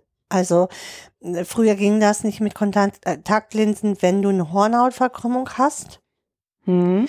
weil und das, ich habe das heute tatsächlich noch, ich habe ja auch so eine Hornhautverkrümmung, dass ich oft die Kontaktlinse wieder drehen muss. Die dreht sich dann auf Null und dann sehe ich aber nicht mehr vernünftig mit der. Also ich habe mittlerweile ja auch so Bifokale, weil ich natürlich in meinem hohen Alter auch noch, auch noch weitsichtig jetzt dazu geworden bin, ähm, brauche ich so bifokale Linsen. Mhm. Und das ist echt schwierig, da eine vernünftige bifokale Linse zu kriegen. Mhm. Das geht für äh, Kontaktlinsen ganz gut, wenn du dir den ähm, Prisma selber einstellst. Beim, wenn du beim Optiker bist oder beim Augenarzt bist, dann drehen die ja irgendwann den, diesen Prisma. Mhm. Und ähm, mach das mal selber. Das, das ist ein himmelweiter Unterschied, ob du das selber machst oder der Optiker das gemacht hat. Okay. Das muss ich mal gucken. Und mir hat irgendwann ein Augenarzt den Tipp gegeben. Dreh mal selber. Hm. Nee, ich bin so ein bisschen traurig. Ich hatte, als ich das erste Mal äh, zum Augenarzt bin, als Jugendliche, mit Mhm. 13, glaube ich, ähm, eine super nette Augenärztin. Ich bin eigentlich hingeschickt worden wegen einer Bindehautentzündung und ich hatte dann über ein paar Monate immer wieder Bindehautentzündung. Und hat meine Hausärztin gesagt, da soll mal jemand drauf gucken, der vom Fach ist. Das ist nicht mehr nur einfach, Nur einfach so. Mhm. was vorkommt, sondern da muss man mal gucken, ob da irgendwas anderes ist. Und die hat halt gesagt, na ja, wahrscheinlich viel reiben, weil ähm, schlecht gucken. Mhm. So, weiß ich nicht. Ich kann eigentlich ganz gut gucken, habe ich den Eindruck. Genau. Und dann so- setzte die mir halt so ein Testgestell auf und legte da so ein paar von diesen Scheibchen rein und dann dachte ich so, oh, Okay. ähm, vielleicht brauche ich doch eine Brille. und ähm, das war sehr, das ist eine Lieblingsanekdote von meiner Mutter auch. Wir hatten damals eine Dachgeschosswohnung ähm, in Erfurt auf der, ich sag mal, Rückseite vom Dom. Also Ja. so der zentrale Punkt in Erfurt. So, und alle immer, die, oh, habt ihr eine tolle Aussicht und so. Und ich habe auch immer gesagt, guck mal, wir haben voll die tolle Aussicht hier aus dem Fenster raus, total schön und so und dumm und so. Hast du nicht gesehen und alles. Und grün und Bäumchen und hast du nicht gesehen. So. Und ich habe es tatsächlich nicht gesehen. Was wir dann festgestellt haben, als die Augenärztin gesagt hat, so, naja, wir brauchen mal eine Brille, lassen wir anfertigen, war beim Optiker. Ich hatte noch keine eigene, es dauerte, weiß ich nicht, eine Woche oder zwei damals, weil die Linsen halt so mhm. besonders geschliffen werden mussten und so. Und äh, meinte meine Mama so, na kannst du ja mal spaßenshalber meine Brille aufsetzen.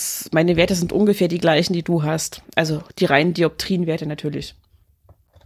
Und dann setzte ich ihre Brille auf und guckte aus mir boah, haben wir eine schöne Aussicht. Ja. Nachdem wir da schon ungefähr zwei Jahre gewohnt hatten. so. Das ist doch schön, wenn man alles sehen kann. Ja, es war dann doch ein Unterschied wie Tag und Nacht. Und ich hatte danach auch nicht mehr so oft Bindehautentzündungen tatsächlich. Ja, guck mal. Ja, Hast du gleich noch eine andere Krankheit mit besiegt. fantastisch. Ich sag dir. Aber wahrscheinlich ist das tatsächlich mit deiner ähm, Hornhautverkrümmung zusammenzubringen, dann, dass du die Ja. Distanzen nicht vernünftig einschätzen kannst. Es kann gut sein. Also, da würde ich jetzt einfach mal darauf tippen. Ja. Ich muss mal tatsächlich mal in Leipzig hier wieder mal zu einem, zu einem Optiker oder Augenarzt oder so und dann sollen die das nochmal mit mir zusammen in aller Ruhe durchtesten. Vielleicht habe ich dann auch nicht mehr so oft blaue Flecken an den Oberarmen und so, weil ich bleibe ja dann auch immer an den Ja, Türklinken. ja. hängen. Oder Ne? an den Türrahmen oder so. Ne? Ja, Ganz toll. Also es ist auch, im Moment geht's gerade. Steffen stellt dann manchmal so fest, du hast ja einen blauen Fleck. Und du weißt es gar nicht mehr, ne? Keine Mhm, Ahnung. Genau. Ja. Wahrscheinlich wieder mal gegen eine Türklinke gelaufen oder so. Passiert halt. Oh, shit. Ja, naja.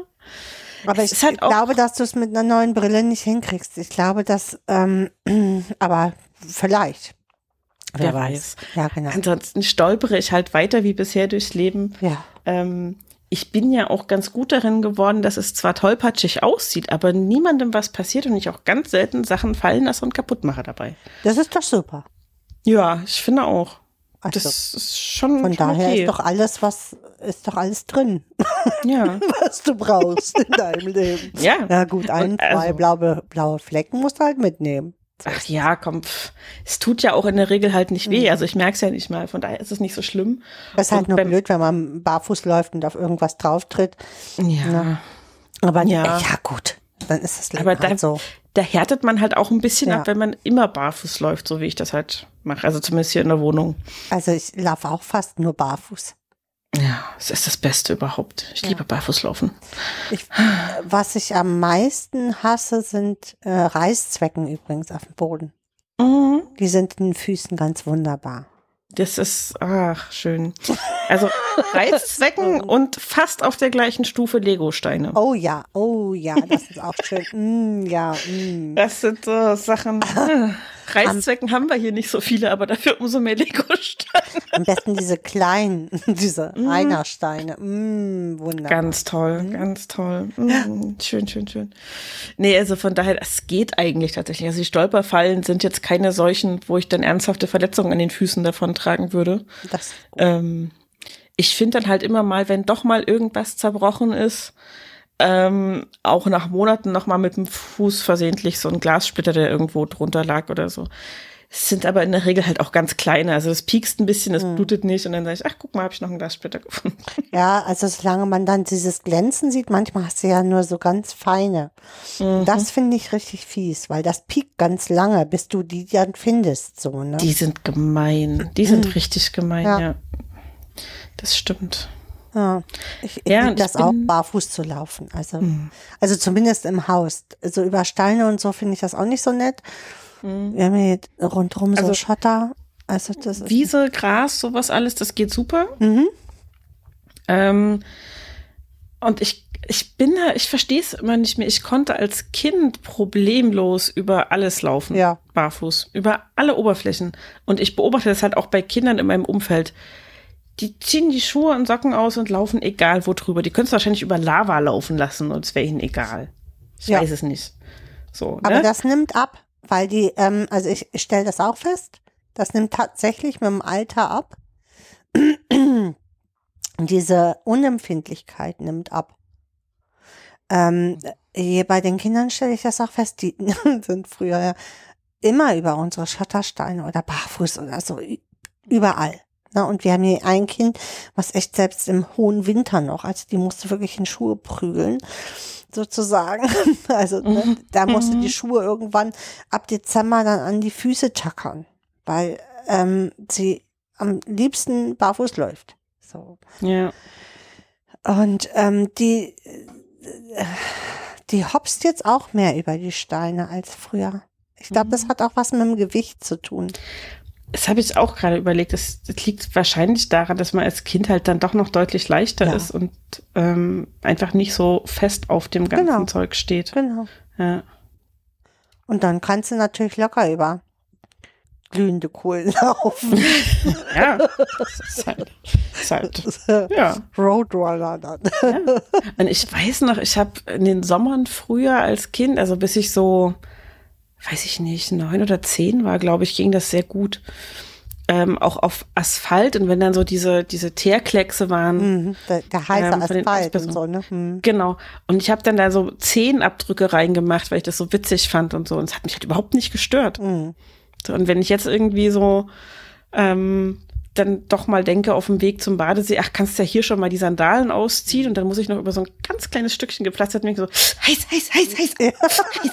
Ja, da merkst du doch, dass man, ja, man ähm, wird wehleidiger. Ja, ja, schon. Ich kann auch nicht mehr so gut auf allen Vieren durch die Gegend krabbeln. Die Knie machen halt auch nicht mehr mit, ne? Nee, also ich kenne das ja sowieso, ich bin ja neulich so gestürzt. Ich bin ja schön, äh, wir waren wandern und ich habe so Knickefüße. Also sind mir die, die Bänder auch schon ähm, gerissen, schon mehrfach und schon mal wieder zusammengenäht und wieder gerissen. Und ähm, äh, mit dem einen Fuß knicke ich halt immer um. So, ich guck schon immer auf den Boden. Und irgendwie war ich abgelenkt, Christian Telefon, äh, gequatscht nebenher. Und, ähm, und baff lag ich aber so auf dem Knie, so unglaublich, was, dass ich mich gerade noch so vor der Nase abbremsen konnte dann. Also bin so wirklich so unvermittelt. So, ich merke das auch oft gar nicht mehr, wenn ich dann umknicke, weil äh, es schmerzt halt dann noch nicht mehr. Es schmerzt hinterher, wenn alles blau und grün und kariert ist, aber und das Knie, also ich habe heute noch, ist jetzt mittlerweile drei Wochen her. Ich laufe hier jetzt äh, viel, weil es plötzlich wieder total weht. Es war so dick, das Knie, dass mein Hausarzt sagt, ja, soll ich es punktieren? Ich so, bitte nicht. Also, danke. Ähm, aber es hat halt so eingeblutet. Es war so ein riesen Hämatom da drin, dass ich überhaupt nicht laufen konnte. Ich bin hier wochenlang nur jetzt mit Krücken gelaufen. Natürlich auch äh, richtig genial das rechte Knie, weil man ja auch so schön Auto fahren kann damit. So, ne? Und ich konnte dieses, dieses Bein immer nicht belasten und dachte, okay, jetzt musst du wieder rausfahren. Super. Oh, verdammt. Ah. Ja, also das ist echt wirklich, und es ist immer mal wieder. Dann ist, es- ist es äh, eine, über Nacht eine blöde Bewegung und kann ich den nächsten Tag nicht laufen. Mhm. Also ich, ähm, jetzt habe ich so eine schöne Manschette, ne, wie so eine alte Oma hier. Mhm. Und ähm, quäle mich hier echt durchs Haus. Ja, Ah, furchtbar. wo ich so denke, äh, also so alt bist du jetzt auch noch nicht, dass du so aufs Met fliegen musst. Beim nächsten Mal hast du einen Oberschenkelhalsbruch. Ja, oh, bloß nicht. Oh Gott, nee. Also Oh. das war schon echt heftig, ne? Also Ja. und ich bin äh, auch hier aufs Grasen, weil ich es irgendwie vor zwei Monaten oder drei Monaten haben wir hier und dann bin ich in so eine Kuhle getreten und boff lag ich auf der Fresse. Also das ist echt Ja. nicht mehr lustig so lange. Nee, nee. Also es ist tatsächlich, also das Umknicken habe ich auch ganz oft. Ist meistens nicht so schlimm. Also ich kann mich dann meistens noch fangen und fall nicht hin. Ja, Aber schön ist es halt auch nicht. nee. Und ähm, bei meiner Mama ist das so schlimm. Die muss auch einmal im Jahr schlimm hinfallen, offenbar. Ja. Geht nicht anders. Und das Schlimme bei meiner Mama ist halt meistens, dass sie so ein, also es sieht halt wirklich nach Slapstick aus, wenn sie hinfällt. Und dann stehst du da und solltest eigentlich nicht lachen, weil du ihr helfen willst, aber es sah halt wirklich so absurd aus, wie sie dann gefallen ist teilweise. Ja. Ähm, das, das wird einfach getriggert, das Lachen, das ist ganz schlimm. Also sie hat wirklich, wir hatten ähm, in Erfurt auf dem Bahnhofsvorplatz irgendwann neue Gehwegplatten gelegt bekommen. So diese großen, ne, diese, weiß ich nicht, einmal ein Meter sind es nicht, aber einen halben auf einen halben Meter vielleicht, keine Ahnung, irgendwie sowas. Also große Betonplatten und alles schön verrüttelt und mit Kies und glatt gemacht und so eigentlich. Und wir laufen und meine Mama hat die eine Platte gefunden, die ein bisschen hoch stand, so zwei Millimeter vielleicht. Ja. Und ist halt wirklich, also es ist das klassische über die Teppichkante stolpern. Shit. So. Und halt auch wirklich der Länge nach hingeflogen. Also ohne Bremsen, ohne alles, einfach da hängen geblieben und der Länge nach umgefallen, wie ein Baumstamm. So. Und es war halt, ich kam selber nicht mehr hoch, weil sie so lachen musste.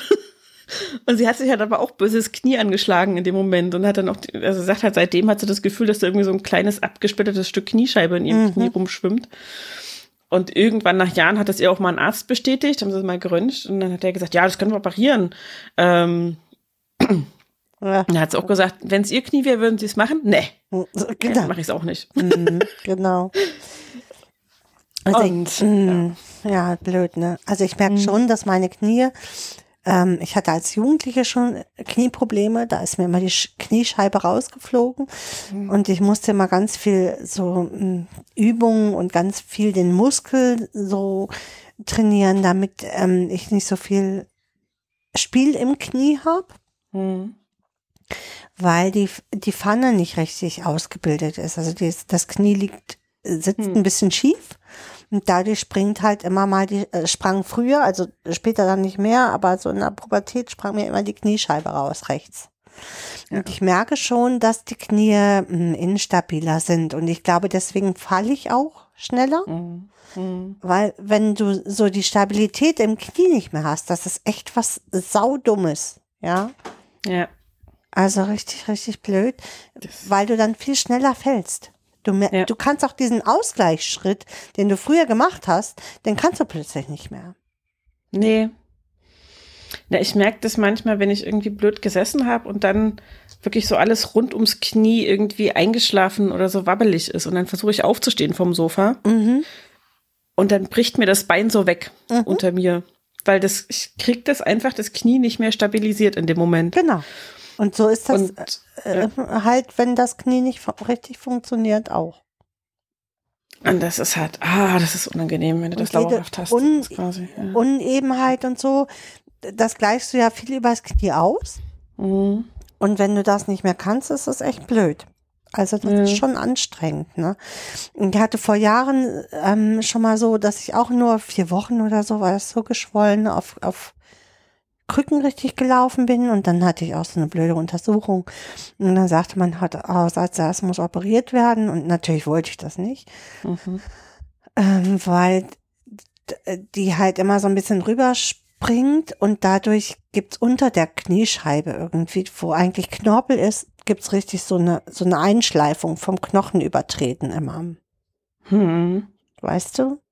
Das bedeutet für mich aber, entweder eine Umstellung des Knies, also eine Osteotomie zu machen. Das heißt, ähm, man muss das Knie da raussägen und umstellen und äh, ganz langsam muss ich dann wieder lernen zu laufen. Mhm. Oder ich mhm. krieg halt gar so eine, so eine Total-Endoprothese, die will ich eigentlich nie, noch nicht.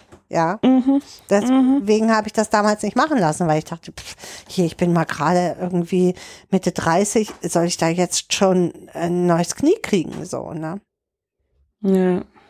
Ah, ja. Nee, das sind so Sachen, ah, nee.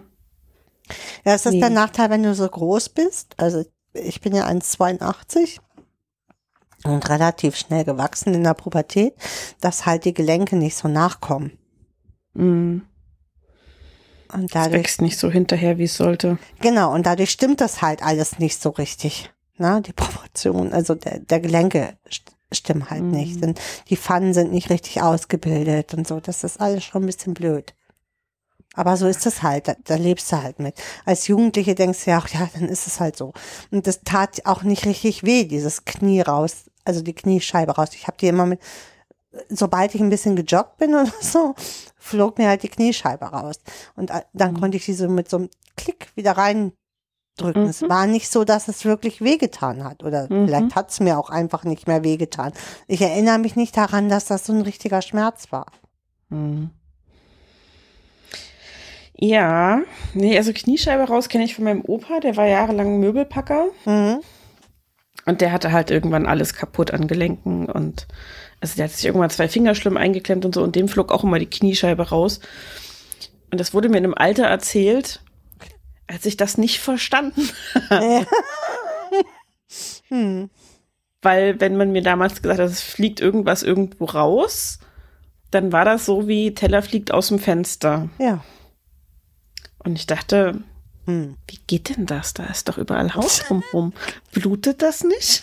Ja, ja. Hm. Ah, bis ich dann irgendwann mal viel später, viele Jahre später verstanden habe. Okay, es hat dich aber auch keiner aufgeklärt und du hast nicht gefragt. Nee. nee, also weil die Formulierung an sich Mhm. war ja klar für mich. Also ich konnte mir ja was drunter vorstellen. Mhm. Es war also, es war jetzt nicht so, dass es völlig abstrakt war und ich gedacht hätte, hä? So, ich habe halt nur nicht verstanden, wo die hinflog und wie er die dann wiedergefunden hat. Wie die wieder zurück ins Knie kommen. Ja. Oder ob die nachwächst oder so. Ja, ja.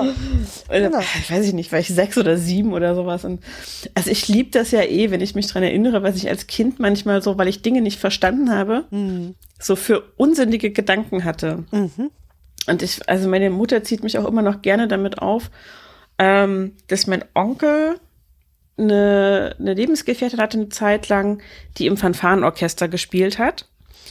Zu einer Zeit, als auch mein Bruder im Fanfarenorchester war. Und ich hatte halt keine Ahnung, was eine Fanfare oder ein Fanfarenorchester war. Und wir waren irgendwann unterwegs, meine Mutter und ich. Und ähm, irgendjemand, der so ein bisschen näher an der Familie dran ist, aber nicht so ganz weit weg.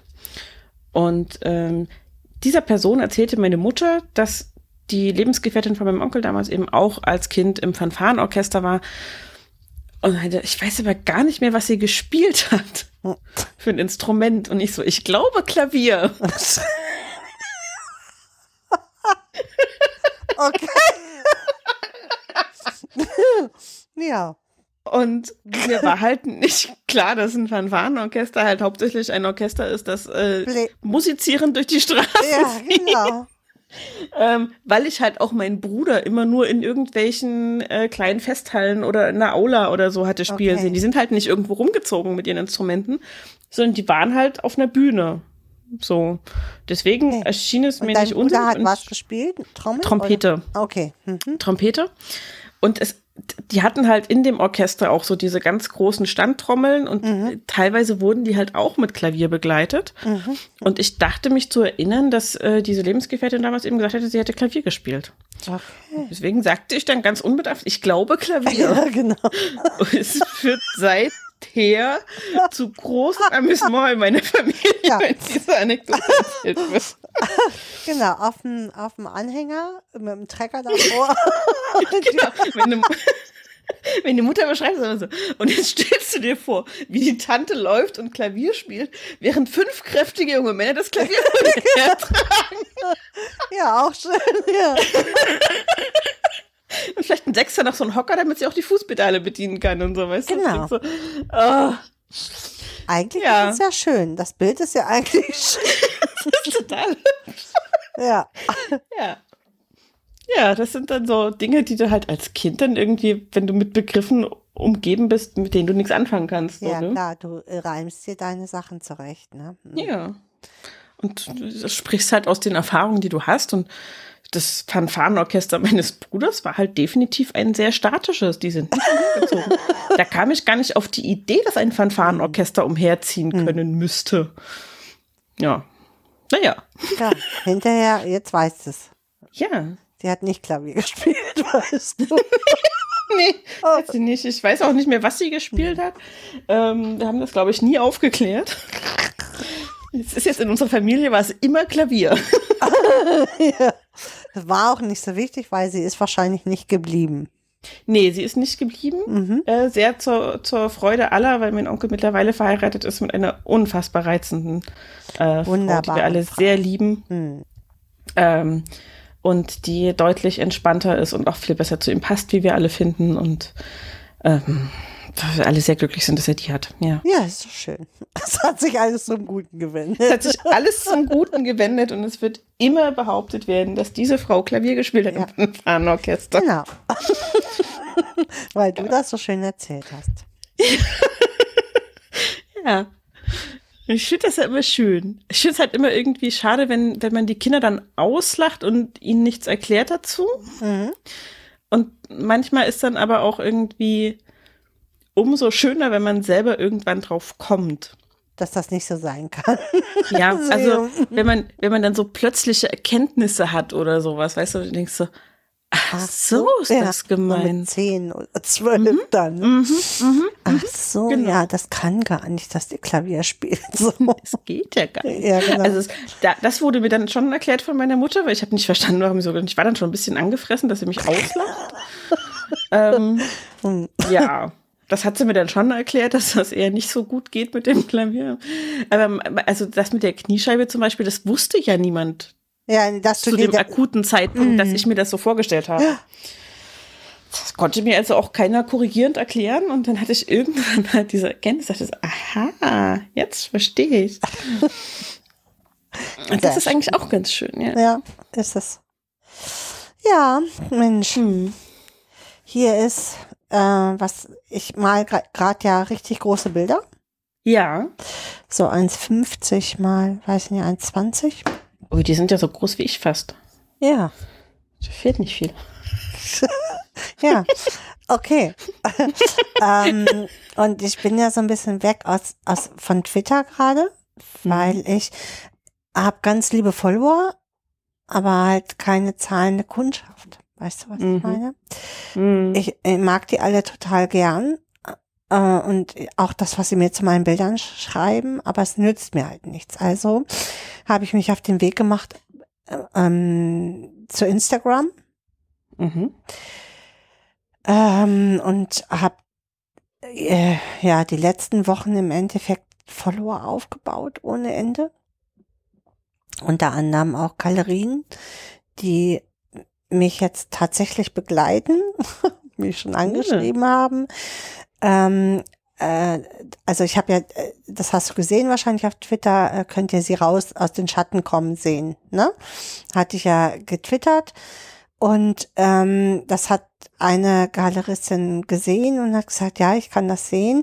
Schreiben Sie mich bitte an, wenn das Werk fertig ist. So, ich schon so, mm, super. Cool. Ja, jetzt plötzlich weiß ich gar nicht, wie das Bild weitergehen soll, weil ich so unter Stress stehe. weil ich denke, oh, wenn das jetzt nicht gefällt. So.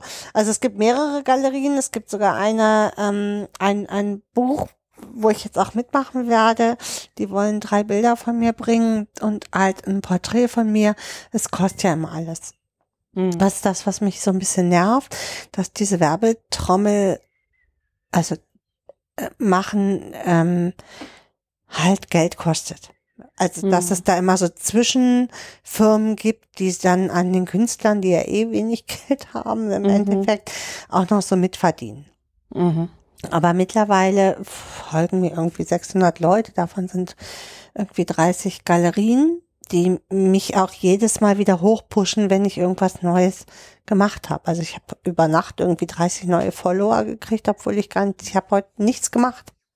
Ach krass, cool. Ja, und jetzt habe ich so ein bisschen Schiss von meiner eigenen Courage. Kennst du das? Also wenn du so, Ja. Ich, ich selber weiß ja, also es gibt jetzt mehrere Galerien, die mich angeschrieben haben und gesagt haben, das suchen die. Also ähm, es gibt hier ähm, eine Nordic Guide heißt das. Das ist so ein Zusammenschluss von den Galerien oder so eine Zwischenstation von den Galerien hier in ähm, Dänemark, Schweden, Nord äh, Norwegen und Finnland Mhm. die hauptsächlich auch hier regionale Künstler fördern. Mhm. Und ähm, die hatte mir irgendwas geschrieben, dann habe ich darauf zurückgeantwortet. Es nimmt ja auch unendlich viel Zeit in Anspruch, da diese Kontakte zu knüpfen. So hätte ich gar nicht gedacht. Mhm. Mhm. Zeit in Anspruch nimmt.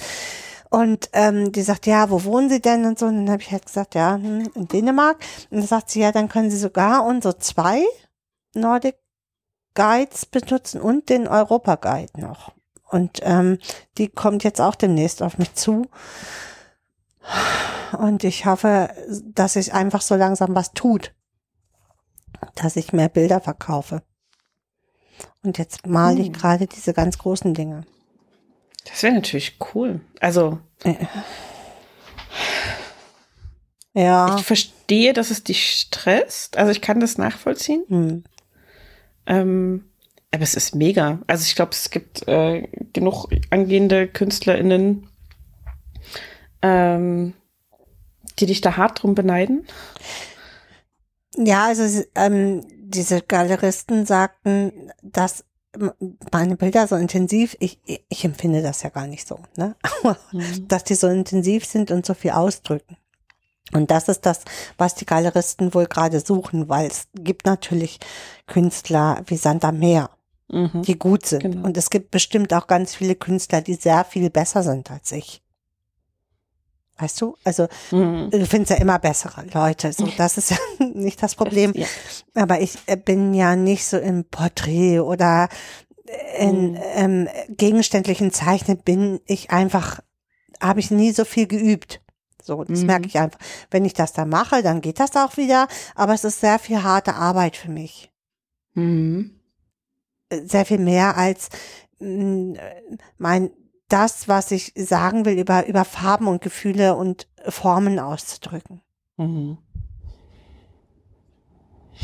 Ja, aber das ist wahrscheinlich auch das, was die Bilder so intensiv macht, wo die Galeristen drauf anspringen und Galerien.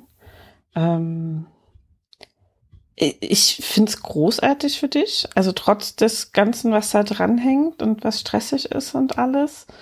Ähm, weil, also ich kenne das halt so ein bisschen aus der schreibenden Ecke, in der ich mich lange rumgetrieben habe.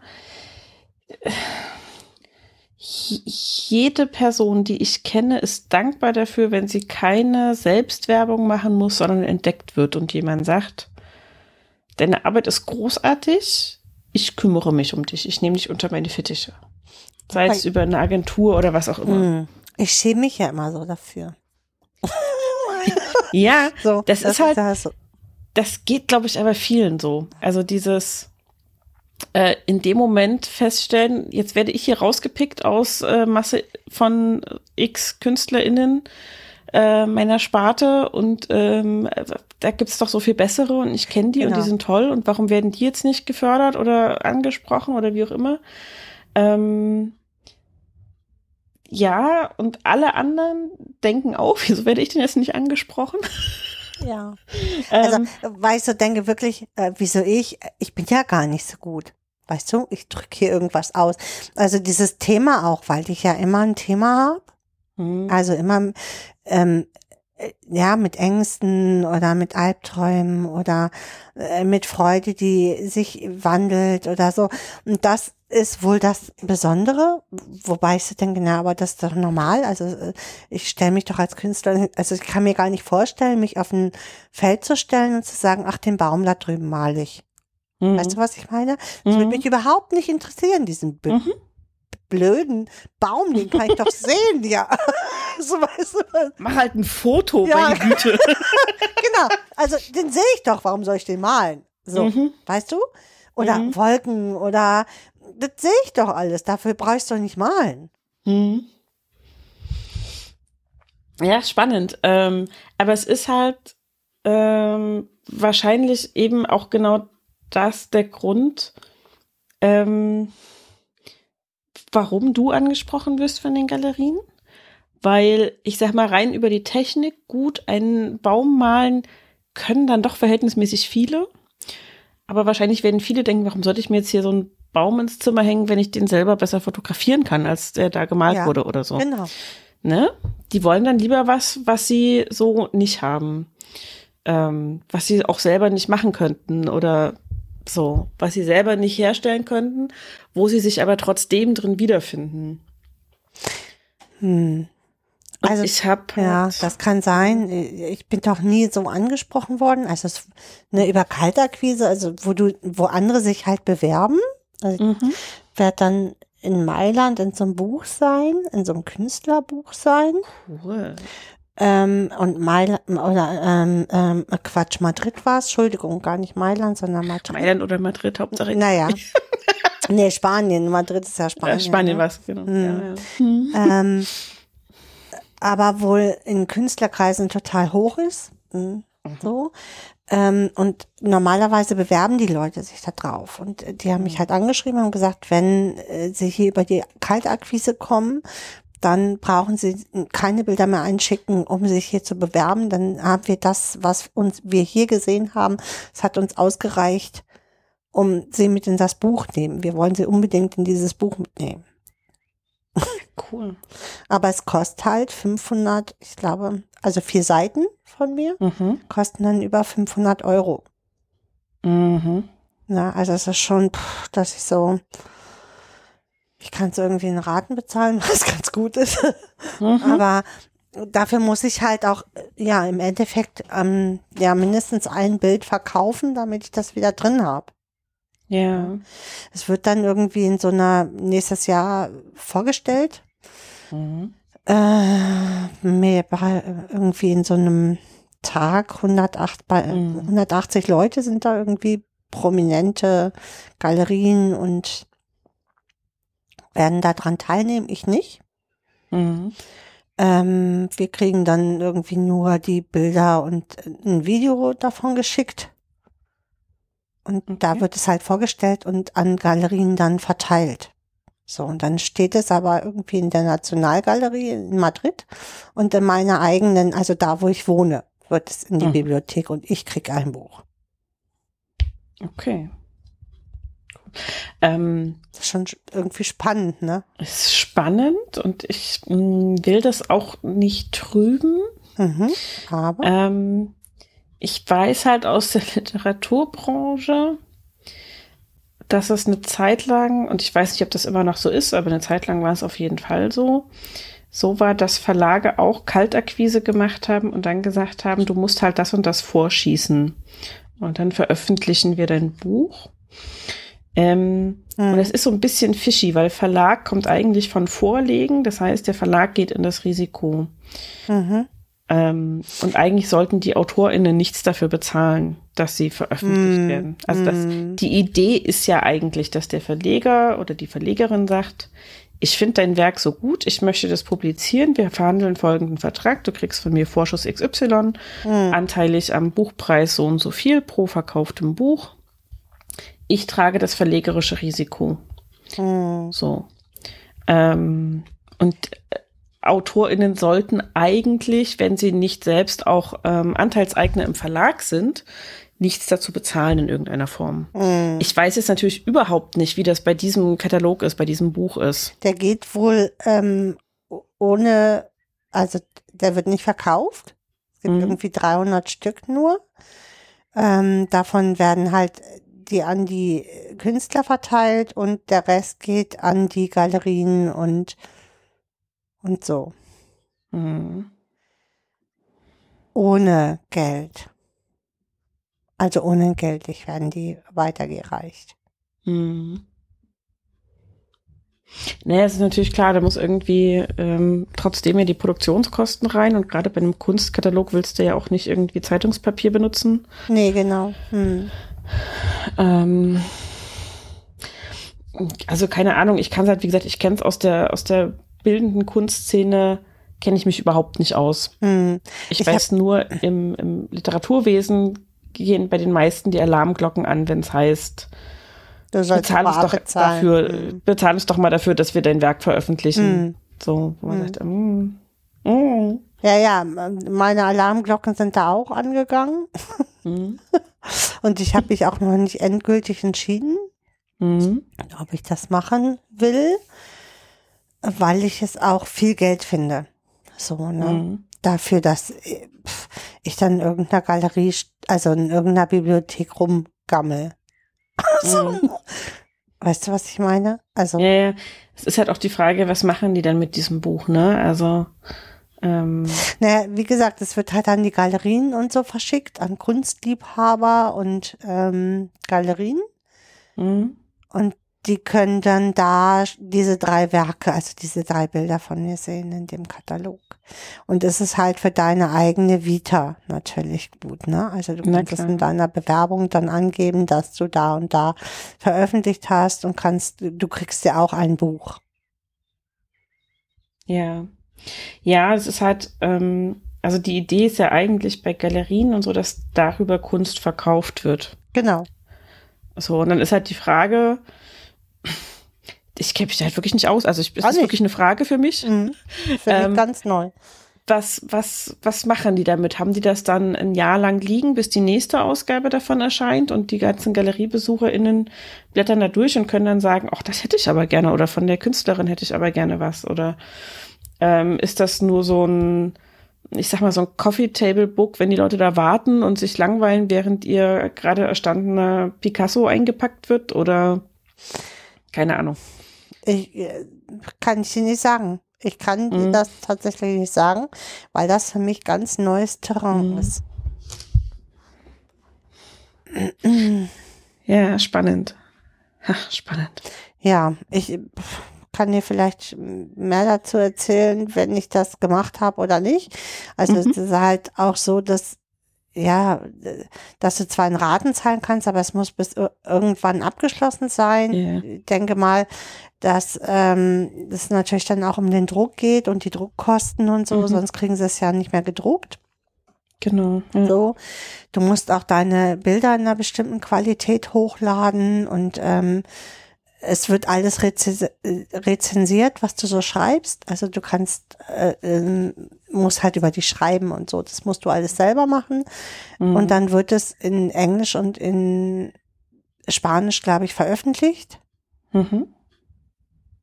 Also ich habe das ja auch noch nicht gemacht. Ich kann nicht sagen, ob das wirklich Sinn macht oder ob das keinen Sinn macht, ob das 500 Euro sind, die ich irgendwie mal an so einen Baum binde und äh, der nächste nimmt sie sich oder Mhm. keine Ahnung. Also Ja, das ist halt immer das. Also ich denke manchmal auch so, mh, wenn man neu ist in so einem Gebiet, es wäre so super, wenn man irgendwie einen Mentor oder eine Mentorin hätte, die man fragen könnte, die sich auskennen und die kein Eigeninteresse dran haben, wenn sie einem darüber erzählen.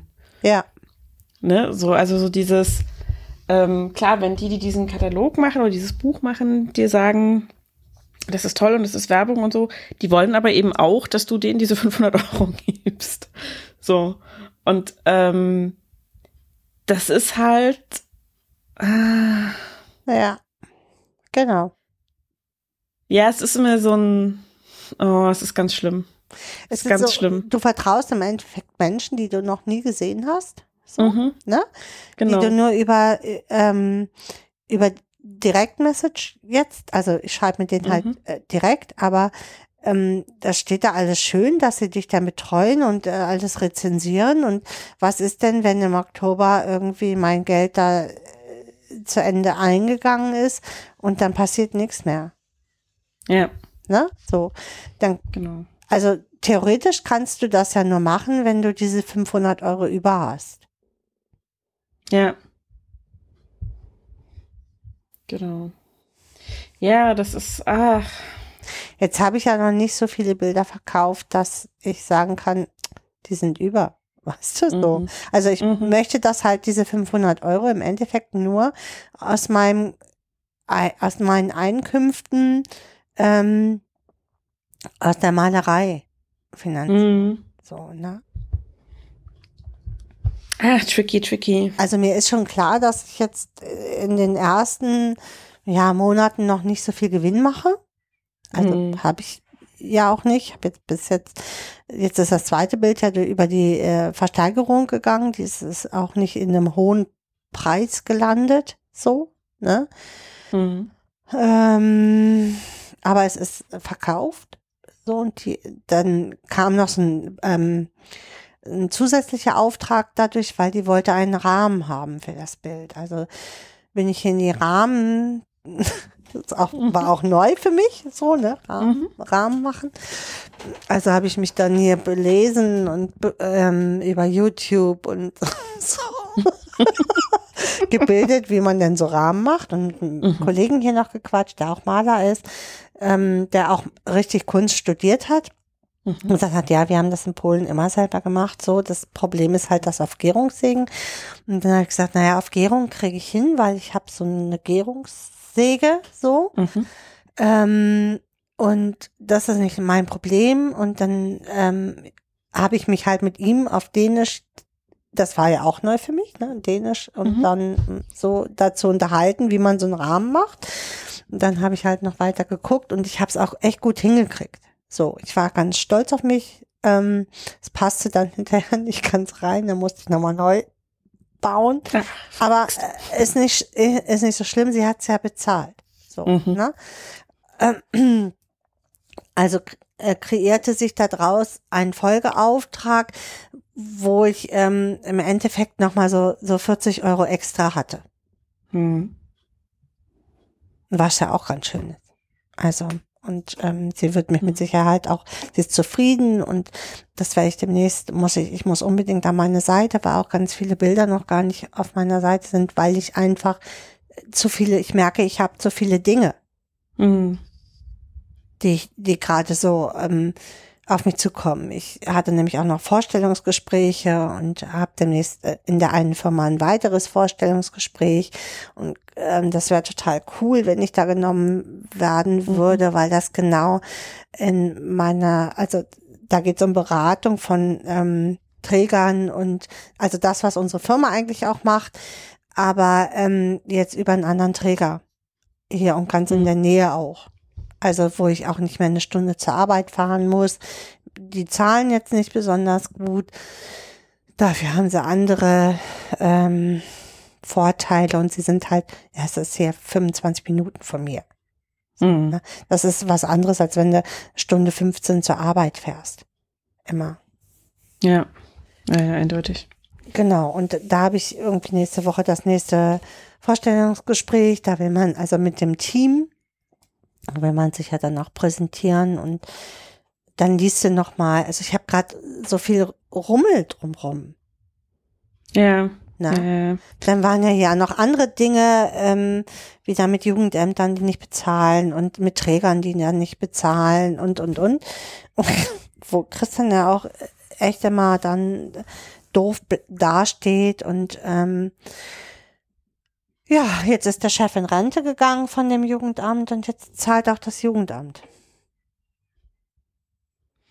Das sind ja erstmal gute, als das über Twitter rausging, habe ich mich so gefreut für euch. Ja, aber dieser Kampf, also wir haben ja, Ja. jetzt auch schon 1000, über 1000 Euro in eine Rechtsanwältin gebuttert. Ah, furchtbar. Und dieser, dieser Kampf darum, also das sind einfach so Gedanken, die du nicht brauchst, weil unsere Arbeit hier mit den Kindern ist ja schon eigentlich anstrengend genug. Da brauchst du Mhm. nicht noch den ganzen Scheiß drumrum.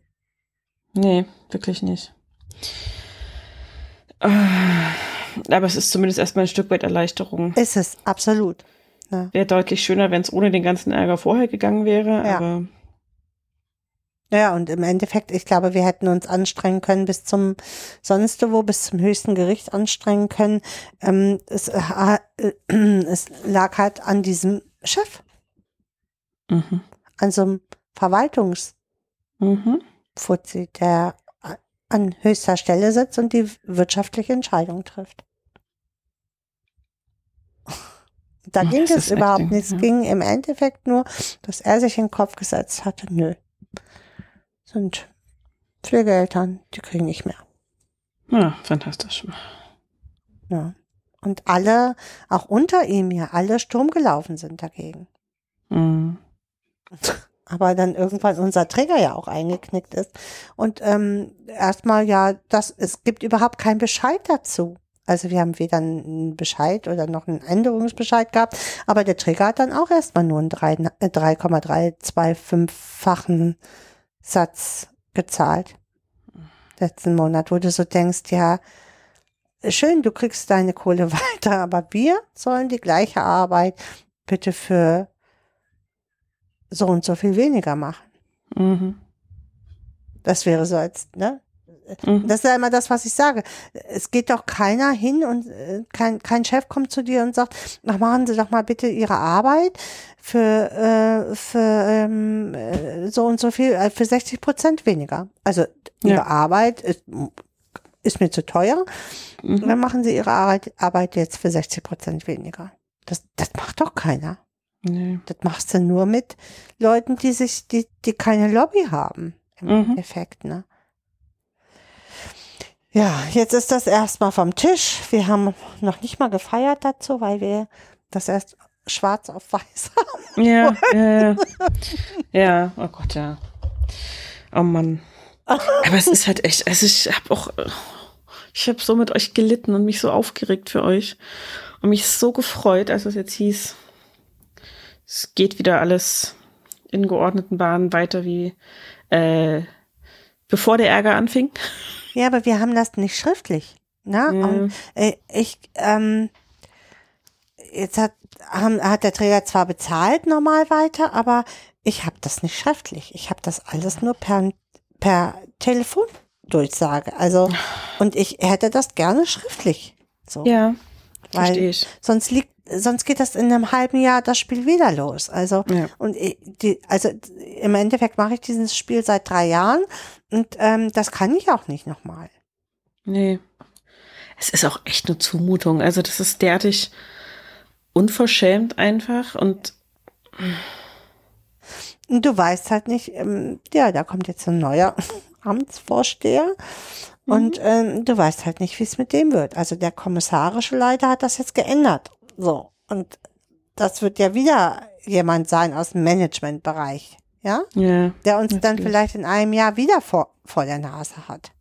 Mhm. Also da, da fragst du dich echt, was so in Deutschland los ist, ja. Also es geht nur noch um Kostensparen und da geht es nicht mehr um die Kinder und das kann es nicht sein. Ja, das ist tatsächlich. Also jeder andere, also ne, so die, die Herkunftsfamilien und leiblichen Eltern, wo die Kinder auch noch dort leben, ähm, die werden so oft angemault dafür, dass, dass sie doch wohl ihren Kindern mal was gönnen können und so, dass sie nicht so knausrig sein sollen, Mhm. von wegen, ihr habt hier das teure Smartphone und dem Kind kauft ihr kein neues Skateboard oder was weiß ich Ja, was. ja. hm. So, ne? Also so die leiblichen Eltern sollen dann immer irgendwie Kohle für alles übrig haben. Ja, Aber sobald es irgendwie aus staatlichen Geldern bezahlt wird, ähm, geht es plötzlich nicht mehr. Genau. Und die Kinder sind ja sowieso äh, seit Jahren schon schlechter gestellt. Ne? Machen wir Ja. uns nichts vor. Also ähm, andere kriegen von ihren Eltern irgendwie eine Wohnung, ein Auto und sonst was gestellt. Mhm. Und ähm, ja, für die Kinder, die dann ausziehen aus der Jugendhilfe, gibt's mal 1000 Euro für Wohnungseinrichtung. Hm, das kenne ich auch. Ja. Das ist furchtbar. Das, äh, wo du so denkst, Diese ja. Erstausstattung. Pff, was Genau. kriegst du denn dafür? Ja, genau. Kriegst du, also, da kriegst du ja nicht mal eine Matratze für die länger als zwei Jahre hält. Nö, So, ne? Das ist halt irgendwie, wo du denkst so, ja, vielen Dank. genau. Für nichts. So, und sparen können sie auch nicht vorher. Nee, wie? Oder- Wo, wo, wovon denn? Genau. Wovon Geld soll? verdienen und so, das wird ja Genau. alles, kann, kann ja alles wieder eingefordert werden und wird natürlich auch wieder eingefordert. Ja, 75 Prozent So, konnten ja, sie genau. einfordern. Jetzt mit dem neuen Gesetz können sie ja nur noch 25 Prozent einfordern. Es ist halt trotzdem, also mit welcher Berechtigung, also Genau, aber sie nehmen ja auch noch einen Teil vom Kindergeld. mh, Also, sauber. ne, die Kinder, die in, in Jugendhilfe wohnen, zahlen ja sowieso das erste Kind ein Viertel und die, äh, nee, das erste Kind ein halbes Kindergeld zurück für ihre Eltern und die anderen ein Viertel. Wird ja abgezogen vom Jugendamt. dreist, Also, das ähm, das finde ich schon echt heftig. Mhm. Ja, ich finde es halt, also in jeder Hinsicht irgendwie ungerechtfertigt. Ich denke, irgendwie, es kann es doch nicht sein. Es ist ja nicht die Schuld der Kinder. Nö, ist es So. nicht. Also, Und die baden es aber letzten Endes wieder aus. Genau. Im Endeffekt ja. Und meine, meine Chefin sagte mal großzügig, naja, ähm, das ist, soll als, als Anreiz sein, dass wir denen so viel Geld wegnehmen, damit sie die Jugendhilfe auch wieder verlassen. Genau, weil die ja auch ähm, Weil sie in so der gerne da Jugendhilfe sind. sind, äh, genau, weil es da irgendwie, weiß ich nicht, jeden Tag Popcorn und Genau. Spaghetti mit Tomatensauce gibt, anstatt Genau. wie bei den Eltern irgendwie gesundes Gemüse oder so. Ja, Die sind ja da, weil ihre Eltern äh, gute Eltern sind und äh, Genau. ihnen das nicht recht ist. genau. Und der Staat so gut auf sie auf, aufgepasst hat. Oh, furchtbar. Ja. So furchtbar. Aber so, das ist ganz oft die Haltung. Mhm. Und äh, die stört mich mittlerweile, also je länger ich da Mhm. bin, merke ich, die stört mich immer mehr. So, dass ich total froh bin, dass ich mich da vorstellen konnte. Das war Mhm. auch cool, weil auf den anderen Job äh, bin ich gar nicht angetreten, weil da war ich total vergrippt und konnte überhaupt nicht antreten und Mhm. habe ihr das geschrieben. Und dann schrieb sie mich wieder an, sie hätte noch was anderes ob das nicht sogar viel mehr zu mir passt. Also es gibt äh, hier in äh, Flensburg Wagemut und Löwenherz.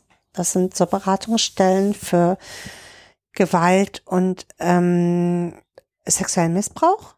Mhm. Und dafür brauchen sie im Endeffekt jetzt jemanden für beide Beratungsstellen, ähm, äh, der, der die Beratung im Bereich von Kindern und Jugendlichen macht. Mhm. Und das wäre genau meins. Ja. Ja, das wäre perfekt. Ja, das wäre perfekt. Genau. Und jetzt habe ich nächste Woche da diesen zweiten Step mit dem Team und jetzt hoffe ich mal, dass das Team nicht total gegen mich schießt und mich auf Herz und Nieren prüft, sondern auf Teamzugehörigkeit und so, nicht auf, auf Qualität. Ja, das, da drücke ich mal sehr die Daumen dafür. Ja. In der Hoffnung, dass das dort anders läuft als bei uns. Wieso? Bei uns, naja, bei uns wurden ja auch mehrere neue Führungskräfte gesucht, also für mein Team, Ja. Auch für das Team vom Außendienst ähm, und Ende letzten Jahres auch fürs Team vom Kundenservice. Und dann erzählte uns die Chefin, der Teamleiter immer, ähm, wie der Bewerbungsprozess abläuft, so von wegen. Und dann äh, habe ich erst ein Gespräch und dann hat der Vorstand noch mal ein Gespräch und dann wird noch mal geguckt, ob die Leute ins Team passen. Das heißt, die treffen sich dann noch mal mit den Teamleitern, die schon da sind. Und dann denke ich immer so, was, wenn die nicht in das Team passen, in dem sie arbeiten sollen, das sie leiten sollen? Wäre es nicht auch sinnvoll, die uns mal vorzustellen? Mhm. Also, weil Das wir würde müssen Sinn ja machen, sagen, ne? Ja. Ja, also weil wir müssen ja letzten Endes oder so, ne? Ähm, genau. können die uns Also das- führen, aber darum geht's gar nicht mehr, glaube ich. Nee, also die Teamleitungen untereinander müssen natürlich auch, weil die halt zusammenarbeiten und Ja. zuarbeiten sollen zueinander, müssen die sich natürlich auch gut verstehen, das ist schon klar. Die müssen dass die sich ja auch ein zusammenarbeiten können. Stück weit vertreten, glaube ich, so, ne? Das bei uns Genau. auch so. Mm. Ähm, aber ich denke dann halt so, uns dann immer vor vollendete Tatsachen stellen und erwarten, dass wir uns brav fügen, wie so eine Lämmerherde irgendwie. Ja, ja. Hm. Das, ist schon, das ist schon blöd, ne? Mm. Aber Ja. ihr habt Leistungskräfte gesucht, ne? Ich bin ja da keine Leitungskraft. Ich bin da ganz normal im Team. Und also Ja, das hatte sie mich Mhm. nämlich gefragt, ob ich die Leitung machen will. Und ich ähm, habe das abgelehnt, Mhm. Tatsache. Weil sie sagt, ja, sie bräuchte eigentlich noch eine Leitung und von meinem Alter her und so könnte sie sich das auch gut vorstellen. Und ich dachte, hm, aber ich habe ja in der, ich habe ja gar nicht im Team, also ich kann weder das Mhm. Team noch habe ich in dem Bereich speziell gearbeitet. Mhm. Ich habe Kinderschutz gemacht, ja. Und da äh, auch schon viel in dem Bereich sexuellen Missbrauch und ähm, Gewalt erlebt und beraten und aber jetzt nur speziell, also mit auch Fortbildungen und so, das habe ich halt noch nicht gemacht. Und von daher fühlte ich mich ähm, auch nicht ähm, ansatzweise bereit, da die Leitung zu machen. Also, Mhm. weißt du, was ich meine? Also, Ja, da, wo ich so das Gefühl habe, oder fehlt mir ein ganzes, ganzes Paket. Mhm. So, ähm, ich finde es nicht gut, wenn jemand aus dem Team Teamleitung wird. Mhm. Ja, weil das oft ähm, so Loyalitätskonflikte äh, äh, beschwören Mhm. kann. Äh, Vielleicht habe ich es mir dann damit vers äh, verspielt, jemals Leitung zu werden. So, Mhm. ne? Aber ähm, so ohne, ohne die Erfahrung in einer Beratungsstelle gemacht zu haben, Leitung zu werden, äh, also das, ich merkte, wie sich, äh, wie, wie sich Mhm. so ein Knubbel bei mir im Bauch bildete. Mhm. Also es ist halt, ja, ich kann das so ein bisschen nachempfinden. Bei uns im Team ist im Moment so, dass wir durchaus sagen, wir hätten da ein, zwei Leute, wo wir sagen würden, die würden wir lieber als Teamleiter sehen als nochmal jemand Fremdes. Mhm. Deren Position im, im Team müsste natürlich ausgeglichen werden, also dass die Stellen dann nicht wegfallen, sondern nachbesetzt werden. Das ist klar. Ähm, aber dadurch, dass wir ja sowieso im Moment so viel ähm, nur Interimschefin haben, sozusagen, mit der mit der Fürstin, wie wir sie liebevoll nennen, Mhm. Frei nach Machiavelli. Mhm. Genau. Ähm, hm, ähm, sehen wir halt immer deutlicher wie schädlich es ist, eine Teamleitung zu haben, die gar nicht versteht, wie unser täglicher Arbeitsprozess aussieht. Und der Teamleiter, den wir jetzt ein Jahr lang ungefähr hatten, bis der im Mai aufgehört hat, Ende April, Anfang Mai, ähm, der hatte sich das eigentlich vorgenommen, dass er mal so ein, zwei Wochen äh, mit bearbeitet ähm, und sich das anguckt, damit er einfach auch versteht, wie unsere Prozesse aussehen und warum bestimmte Faktoren Störfaktoren für uns sind und inwieweit diese Störungen, also wie weitreichend Störungen sind Hm. im Zweifelsfall. So, ne? Und er hat nie die Gelegenheit dazu bekommen, auch dank der Fürstin, die hat gesagt, das ist nicht seine Aufgabe. Schön. Ähm, Hm. wo ich sage, ja, er soll ja auch nicht dauerhaft bearbeiten, aber er müsste schon wissen, was sein Team da macht, das er führen soll. Ja, auf jeden Fall. Fände ich schon gut. So.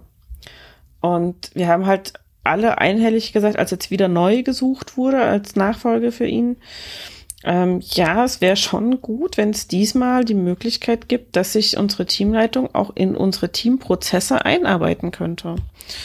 So, und äh, versteht, was wir tun und nicht alle Nase lang mit irgendwelchen hanebüchenden Vorschlägen zur Ablaufverbesserung und Prozessverbesserung um die Ecke kommt, die überhaupt keinen Sinn ergeben.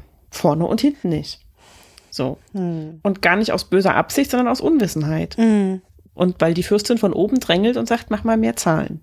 Genau. Und das ist halt. Mehr Geld Ja, sehen. genau.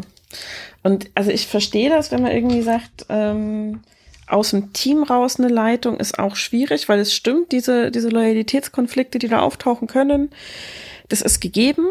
Und ich sag mal, die Kandidatin, die ich bei uns sehen würde aus dem Kollegium, ähm, ich weiß, dass da einige privat auch nicht gut mit ihr können. Mhm. Mhm. Und ähm, in Einzel-Zweier-Gesprächen äh, dann relativ schnell auf 180 sind, weil bestimmte Sachen aneinander ecken. Mhm. So. Das passiert aber alles noch auf einer, ähm, auf einer Ebene, wo die Leute gleichberechtigt sind. Ja. Also wo man einfach auch sagen kann, dann geben wir uns auch mal gegenseitig Kontra, weil keiner befürchten muss, dass der andere ihm einen Strick draus dreht, weil er in einer besseren Position ist. Das ändert sich natürlich, wenn du eine andere Position hast. Genau. Mhm. Und ich habe halt diese Kollegin, der ich zutrauen würde, ich habe die eben auch gesehen mit, ähm, ich sag mal, Untergebenen. Also Mhm. wo sie durchaus so ein bisschen Entscheidungsgewalt hatte zu sagen, ähm, da wird ein Vertrag verlängert, da wird übernommen, da wird äh, in ein anderes, besser bezahltes Einsatzgebiet geschoben oder nicht.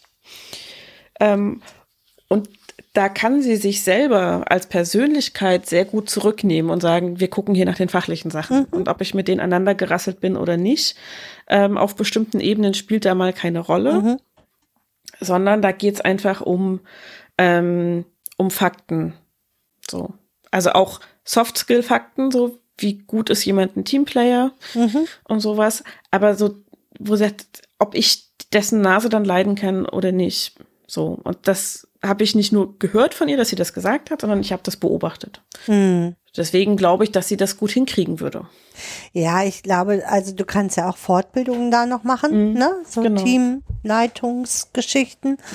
Ähm, und da kriegst du ja auch so äh, nochmal beigebracht, wie motiviere ich ein Team, wie, ähm, wie mache ich Gespräche mit ähm, einem Menschen aus dem Team äh, und so weiter und so fort. Wie mache ich Personalentwicklungsgespräche, sowas.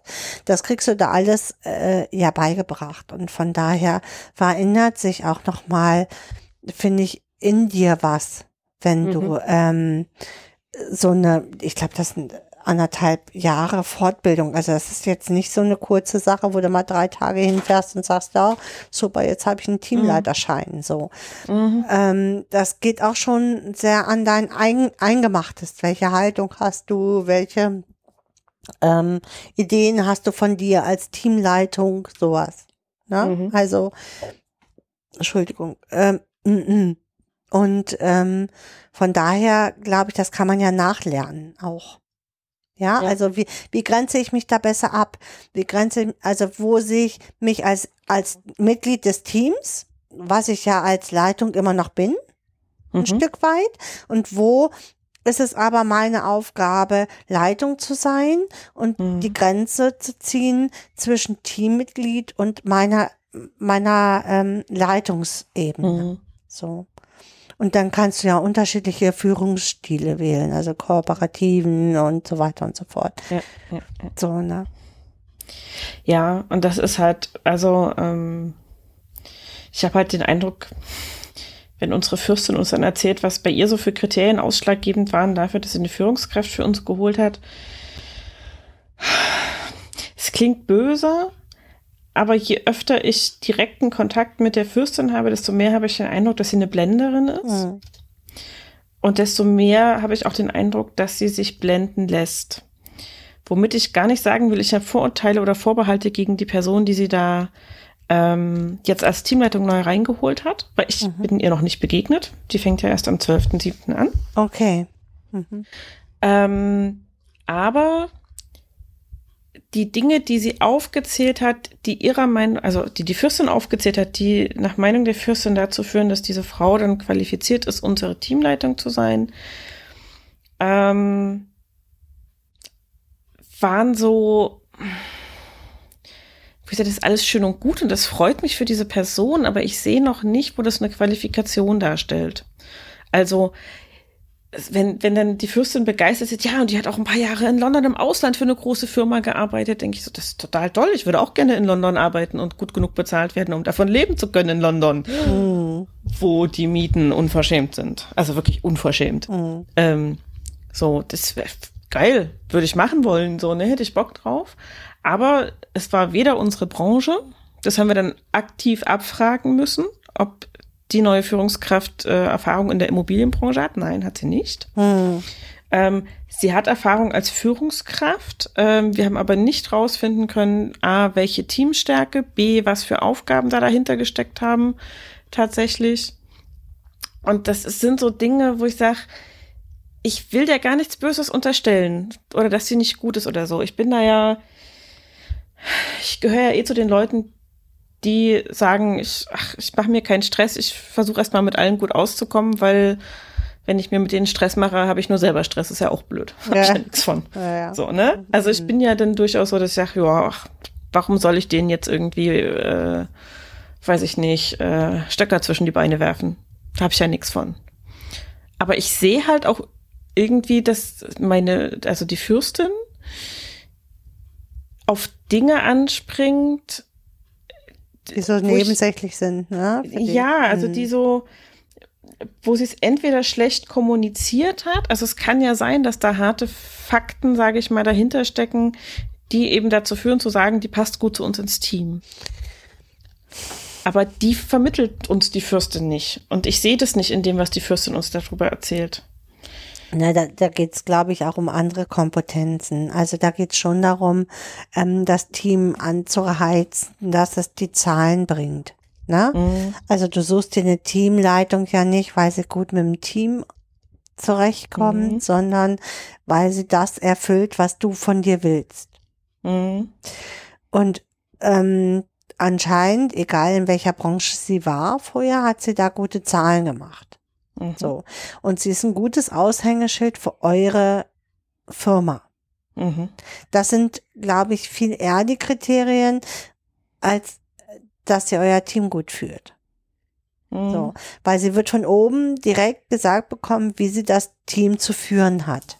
Also, die, die, ähm, so, man geht ja sehr weg davon, dass die Teams ähm, autark sind und einfach nur den Response zurück an die Leitung geben, sondern ähm, oft ist es so, dass äh, sie direkt den Weg vorgeben und diesen Weg nach unten einfach nur transportieren müssen. Mhm. Und da wirst du dich einfach überraschen lassen müssen. Eine Mhm. andere Chance hast du gar nicht. Und ähm, wenn du sagst, ja, ich glaube aber nicht, und dann äh, glaube ich, nimmst du dir schon ganz viel, um sie einfach kennenzulernen. Also weil deine innere Haltung, Mhm. Also ich habe zu der Führungskraft, die wir neu kriegen, tatsächlich noch gar keine innere Haltung. hm, Ich habe halt eine sehr ausgeprägte innere Haltung zur Fürstin. mhm, Ähm, das hört man auch aus.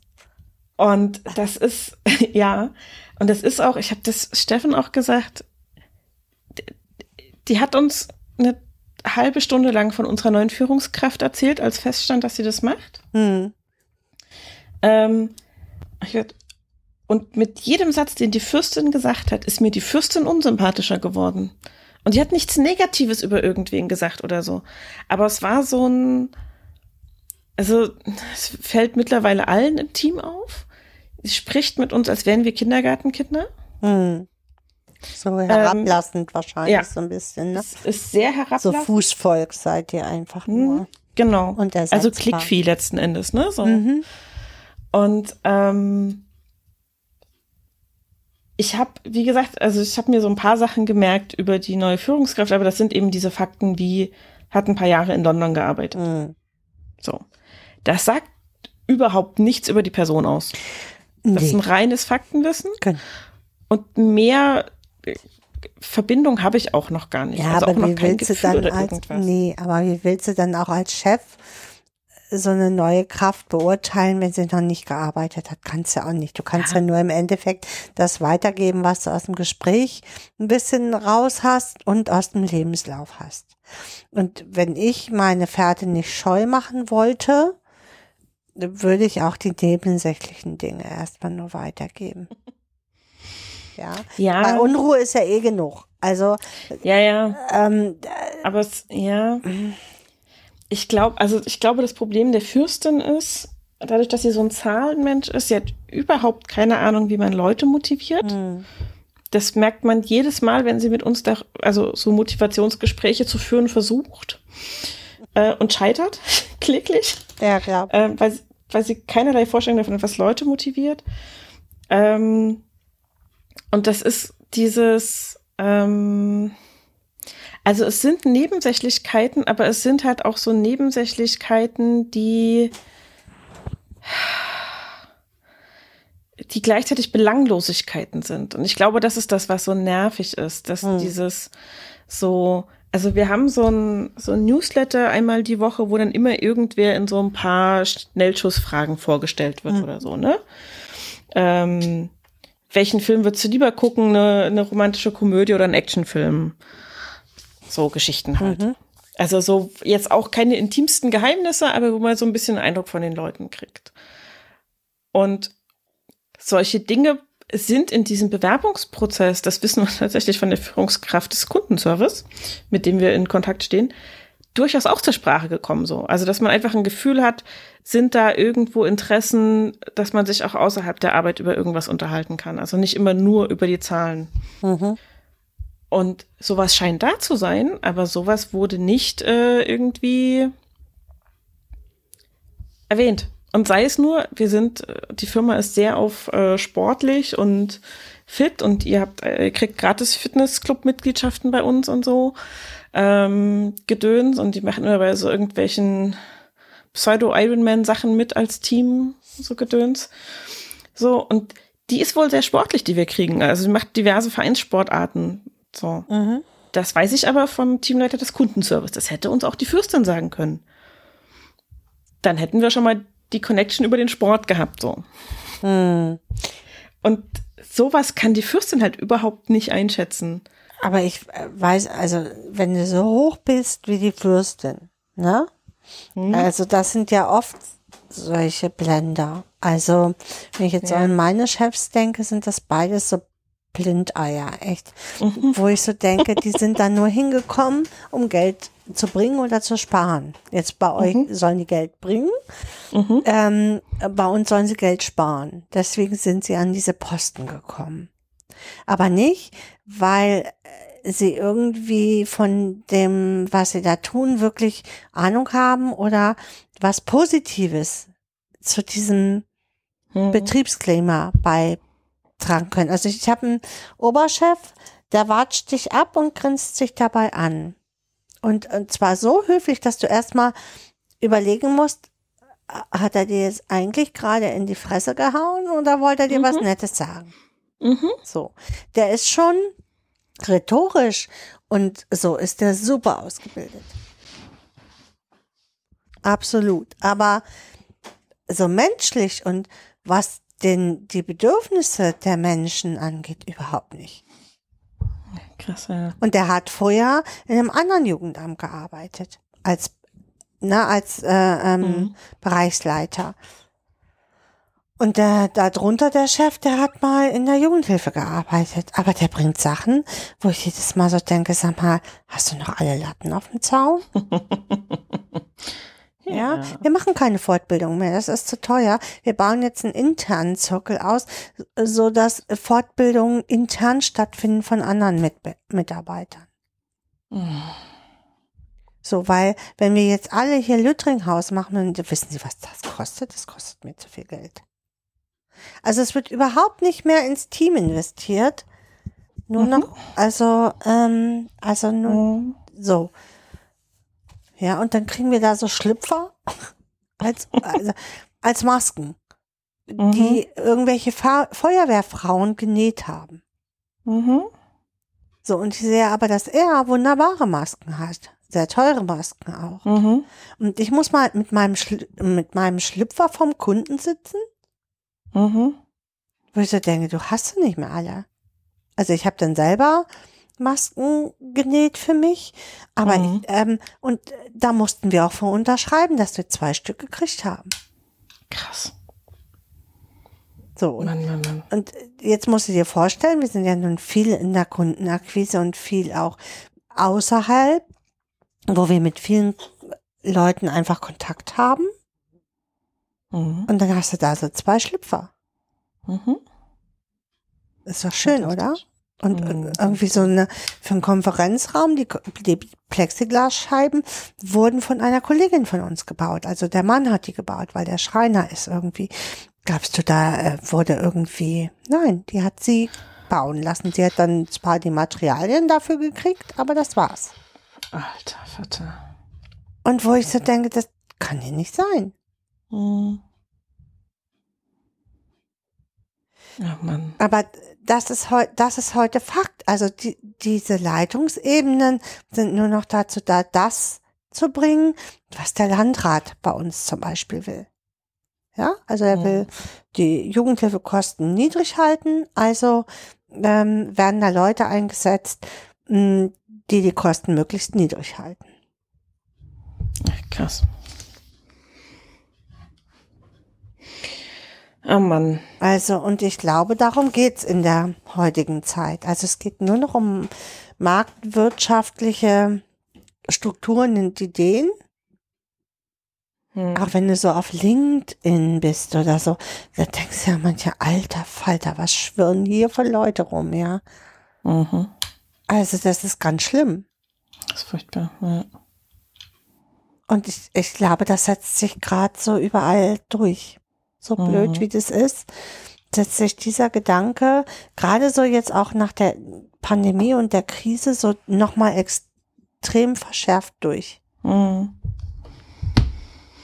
Ich finde das spannend, weil bei uns, als das mit der Pandemie so losging, ja, vielleicht so letztes Jahr im Sommer ungefähr, ähm, sind wir äh, zum Teil in neue Büros gezogen, so einmal über die Straße rüber. Mhm. Äh, die dann auch neu ausgestattet wurden und so.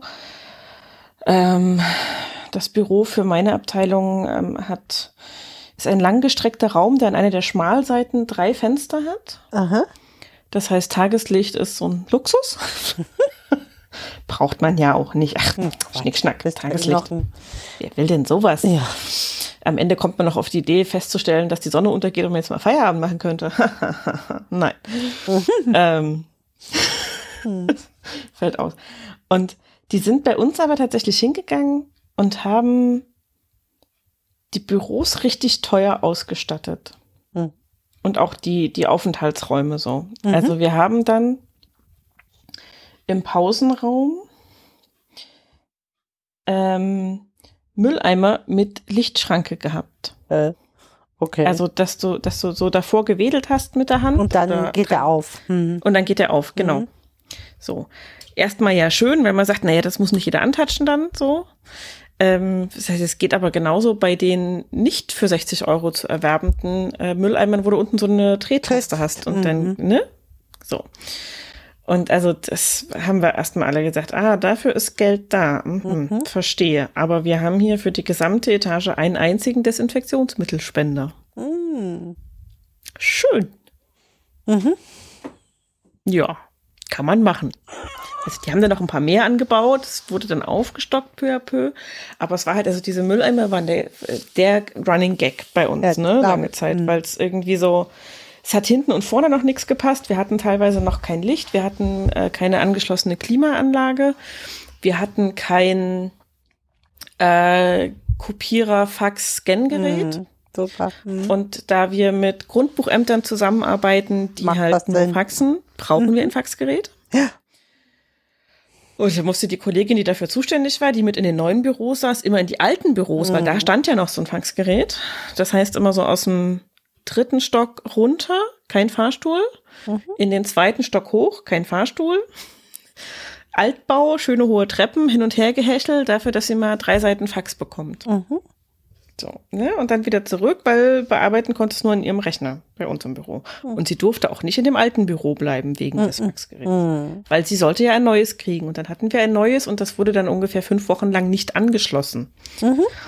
Weil das irgendein Spezialist machen musste, der aber nicht angerufen war. Und wir haben kein vernünftiges Internet bekommen und hast du nicht. Also lauter so Fails, wo du denkst so, aber ja, stell mir eine Kaffeemaschine hin mit Gratis-Kaffee und Mülleimer, die per Lichtschranke aufgehen. Ja, aber äh, solche Jokes kenne ich auch. Wir haben ja eine vierte Fachgruppe aufgemacht. Diese vierte Fachgruppe saß mit zwei Schreibtischen und einem Laptop mit 15 Mann. Ohne Telefone. In ihrer neuen Fachgruppe.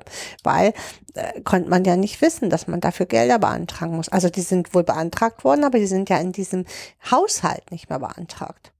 Mhm. Obwohl wir eigentlich schon seit Ewigkeiten, wir haben eine ganz neue ähm, Verteilung gemacht. Mhm. Letztes Jahr ähm, neue ähm, Aufteilung der Sozialbezirke, weil wir eine vierte Fachgruppe aufmachen wollten. Mhm. So und dafür haben wir diese ganzen Bezirksschneidungen neu gemacht. Mhm. Und da konnte man ja auch nicht wissen, dass die neue ähm, Fachgruppe no, einen Raum braucht, also ein Büro Mhm. Und eine Ausstattung. Das konnte man ja nicht wissen, oder? Ausstattung, ich bitte dich. Ja. Also das ist ja, also nee, wer kommt denn auf sowas? Na, also so, oder Ja. das, im Haupthaus, also ich bin ja nicht im Haupthaus, gibt es Wasserspender. Und Mhm. jeder neue m, bekommt eine Flasche für diesen Wasserspender. Mhm. Aber in den Nebendependancen, in der ich arbeite, gibt es gar keinen Wasserspender. Hm. Da macht so, ein, so ein Geschenk doch voll, voll Sinn, oder? Total. Ja. Und ich finde es auch eine Frechheit, dass ich, dass wir kein Wassergerät haben. Nee. Also, was ist, was sagt denn das aus? Also bin ich jetzt minder qualifiziert, nur weil ich nicht im Haupthaus arbeite? Mhm. Na, also, oder unsere Telefonanlage geht immer nicht. Und das ist für uns ein super GAU. Mhm. Dann gehen die Computer nicht. Mhm. Mm, Wir können nicht angerufen werden. Nachmittags um zwei. So. Ja, es ist eine gute Zeit, dass die Telefone nicht gehen. Das ist super, aber die Techniker kommen auch nicht raus. Und am nächsten Morgen, ich fange ja immer früh an zu arbeiten, rufst du dir an, halb sieben, ist irgendwer auch da? Ja, also ob wir heute kommen, weiß ich jetzt nicht, weil ich, ich konnte gar keinen Dienstwagen buchen. Wo ich ähm, dann so gesagt habe, ja, Entschuldigung, also wenn ich keinen Dienstwagen buchen kann, muss ich auch mit meinem Privatfahrzeug Mhm. fahren. Dafür gibt's ein Fahrtenbuch. Mhm. Ne? Mhm. Mhm. Mm, Das tragen Sie da ein. Wo ist denn das Problem? Ich erwarte Sie hier spätestens um acht im Team, weil ich muss hier telefon. Ich war um halb sieben da. Ich Mhm. konnte nicht schreiben, ich konnte nicht telefonieren. Was soll ich um halb sieben da? Ja. Und dann sagt mir dieser Hirsel auch noch, ähm, äh, ja, ich konnte hier keinen Dienstwagen buchen. Ob, äh, wir müssen jetzt erstmal organisieren, welchen Privatwagen wir denn nehmen dürfen. Oh Gott. Und dann denke ich so, ich bin hier in der Behörde. Vielleicht regst du es mal schnell an. Mhm. weil ich kann hier nicht arbeiten. Ist schön, also okay, Mhm. ich krieg mein Geld auch ohne, dass Eine ich arbeite. Frühstückspause machen? Ja, genau. Nur, das ärgert mich dann halt auch. Weißt du, ich komme da um halb sieben, ich fange ja nicht ohne Grund so früh an, Ja. weil dann habe ich es ruhig, dann kann ich meine Sachen in Ruhe schreiben. Mhm. So starte mein Rechner geht nicht. Das heißt, die haben es schon einen Tag vorher, ich bin, habe dann Überstunden abgebaut, bin nach Haus gefahren, beziehungsweise habe meine zwei Hausbesuche noch gemacht, bin dann halt nach Haus gefahren. Aber ähm, ja, es war nicht möglich, dass die Technik, die IT, an dem Tag noch zu uns rüberkommt. Und sowas ist ganz oft, dass unsere Anrufbeantworter nicht gehen, dass, äh, wo du so denkst, hallo, wozu habe ich die IT? Mhm. Ich habe da irgendwie 15 Mann hängen in dieser IT und keiner arbeitet? Oder wie? Das ist ja furchtbar. Ja, also heute schafft man das nicht. Ich glaube, bis, ich meine, ich habe ein Headset eigentlich. Da ist dieser, die, dieses, dieses ähm, Mikrofon vom Telefon Mhm. ist ab. Mhm. Darauf warte ich seit mm, zwei Jahren, dass da jemand neues Mikrofon anbaut. Also seitdem habe ich ein Headset, was ich nicht benutzen kann, mm, weil dieses Mikrofon da drauf nicht angeklebt, also angebracht ist. Dann hatte ich einen ne? höhenverstellbaren Schreibtisch.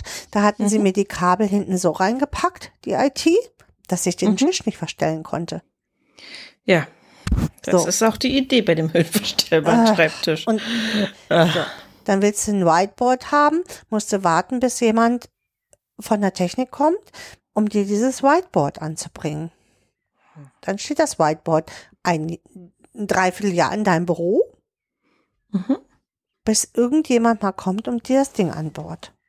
Ja, furchtbar. Und Und du darfst es wahrscheinlich nicht selber machen. nein, ne? du darfst das nicht selber machen. Mhm. Mhm. Kenn ich. So. Und das, das macht dich doch wahnsinnig, wenn du so denkst, weißt du was, gib mir hier ein paar Nägel oder ein paar Schrauben, die jubel ich hier in diese Leichtbauwände und äh, dann ist gut. Also da brauche ich äh, ja noch nicht mal bohren für. Ja. Da Ähm, haust ein paar Spacksschrauben rein, dann hat sich das erledigt. Ja. mhm. Und das, das macht es alles so mühselig. So, ne, wie meine Kollegin, die sind dann mh, gekommen, um zu faxen, um, weil die ja nichts hatten. Ja. So, wir hatten irgendwie ein halbes Jahr kein, kein wir haben so einen, einen, so einen Etagendrucker, Mhm. der auch, der alles mögliche kopieren, faxen, drucken und sonst was macht. Mhm. Da war das Display kaputt. Mhm. Es hat ein halbes Jahr gedauert. So lange haben wir auf dem Drucker von meiner Chefin gedruckt. Alle? Das ist auch schön. auf so, ja. einem, Mhm. so ein, weißt du, so einen kleinen Tintenpisser. Mhm. den sie bei sich im Büro hatte. Also jeder latschte immer zu ihr ins Büro, Entschuldigung, ich brauche mein Schreiben. Mhm. Bis irgendwie drei Tage ging das gut, dann tat's dieser Drucker auch nicht mehr. Und es, und Mhm. das macht es alles so mühselig, weil du so denkst, hallo, was ist denn das hier für ein Saftladen?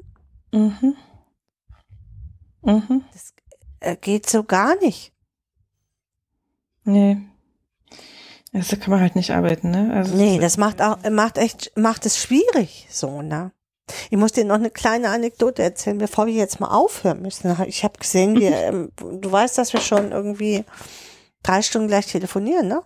Hm, ich ich habe hier den Zähler mitlaufen. Ich erzähle dir noch eine kleine Anekdote zu dem Oh ja. tollen mh, Juhusi-Zahl. Da spricht er uns doch drüber an, drauf an. Wir hätten uns auf Twitter und in unserem Podcast ja nicht so nett geäußert. Da müsste man noch mal drüber sprechen. Gott, nicht ernsthaft. Doch, klar. Äh, also, dass wir demnächst nochmal ein ernsthaftes Gespräch mit diesem XY-Jugendamt haben, weil wir uns tatsächlich nicht so nett auf Twitter ge ähm, geäußert haben und im Podcast. Geht aber auch wirklich nicht von euch. Nee, Also, genau. Wir haben das alles so nett zu schlucken, die Entscheidung, und dann müssen wir auch still und schweigsam sein. Also ich wollte ne, Ja. zu dem schönen Geld, jetzt kriegen wir vielleicht das Geld, aber dafür äh, müssten wir dann nochmal ernsthaft sprechen. Oh Mann.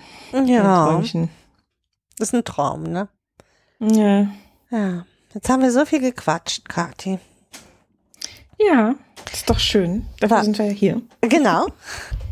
Und ich weiß, mein, es riecht hier im ganzen Haus. Ich habe vorhin, ich habe heute Mittag nicht gegessen, habe dann schnell noch so eine chinesische Suppe gegessen, weil ich irgendwie überhaupt keine Zeit hatte. Morgens nur so ein Müsli und dann irgendwie um Viertel vor fünf festgestellt habe, boah, ich habe voll den Kohldampf. So. Mhm. Und jetzt riecht es hier, äh, ich glaube, Christi wollte Spaghetti machen mit ähm, Shrimps und Tomaten. Oh. Und es riecht hier im ganzen Haus. Ich merke, wie mein Bauch immer mehr gluckert. Das, das ist ein Gericht, von dem ich dich unmöglich fernhalten kann. So gerne, wie ich mit dir noch weiter quatsche. Ja, aber ich nee. muss jetzt echt auch mal was essen hier. Äh, Das ist, Nur so äh, eine auf chinesische. Suppe ist jetzt nicht so, Nee. so nahrhaft. Also Nee. so für den ersten Hunger war das super, weil ich kam hier völlig äh, verhungert Mhm. an. So richtig. Mhm. Und hat so dieses, ach scheiße, meine olle Schnitte, die, die will ich jetzt auch nicht mehr essen. weißt du, du machst ja immer so ein Mittagsmaul und Mhm. äh, manchmal ist es schön, dass, aber ich äh, hatte auch nicht, ich mache das mal einen Tag früher, Mhm. weil ich es morgens so früh nicht schaffe.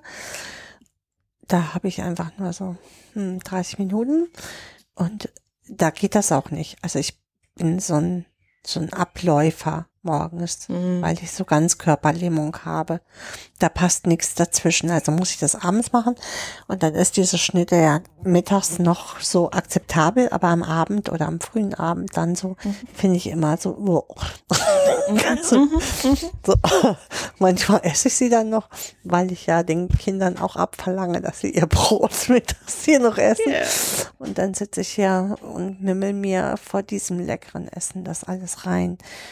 Und denke so, hm, was ich nicht alles auf mich nehme, damit ich euch erziehe. Aber wirklich. Das wissen die gar nicht zu würdigen wahrscheinlich. Nee, also ich bin ja manchmal Na. klug. Meistens bin ich ja klug. Und dann geht meine Brotdose noch einmal, bevor ich nach Hause fahre, zum Mülleimer. Mhm. ja, Weiß es ja das, keiner. das, das weckt Erinnerungen an Schulzeiten. Wenn dann irgendwie so, so Zeug auf dem Brot war, das ich so gar nicht mochte, weil Hm. ich, ich sage jetzt nicht welches, es könnte sich jeder selber denken, aber eins meiner Elternteile konnte sich nie merken, was ich gerne esse und was ich auf den Tod nicht ausstehen kann. Wenn dieses Elternteil dran war mit Brotschmieren, dann war das morgens in der Pause immer so eine unangenehme Überraschung. Und dann war es dann irgendwie auf dem Heimweg mittags dann doch irgendwann mal nötig, kurz am Mülleimer vorbei und Ja, wenn du da so Sulzwurst oder so drauf hast, ist ja auch echt eklig. Hm. ja. Aber unsere also- Kinder dürfen sich das ja morgens aussuchen und essen es dann trotzdem nicht. Ne? Das ist ein bisschen Ja, ärgerlich, finde ich. Ja, das stimmt schon. Vor allem, wenn man sich morgens aussuchen darf. Also Ja. einen Abend vorher und am nächsten Tag hat man dann doch keinen Appetit drauf, kann ich verstehen. Ja. Hm. Und ähm, also in meinem Fall, was ich immer ganz schade fand, wirklich war, wenn ich mir Leberkäse gewünscht hatte, Mhm. ähm, den ich wirklich sehr gerne mag, aber nicht, wenn der schon einen halben Tag auf so einem Brot vor sich hingegangen ist. Der sieht dann auch so. so. eklig aus. Ja, und so, und so warm ist, weil natürlich diese Klassenräume immer schlecht gelüftet Ja. und zu warm sind und äh, ah, nee. Und das hat Jahre gedauert, bis ich schlau geworden bin aus diesen Erfahrungen und mir keinen Leberkäse mehr aufs Brot gemacht habe. Wir haben auch zeitig selber uns die Brote machen müssen.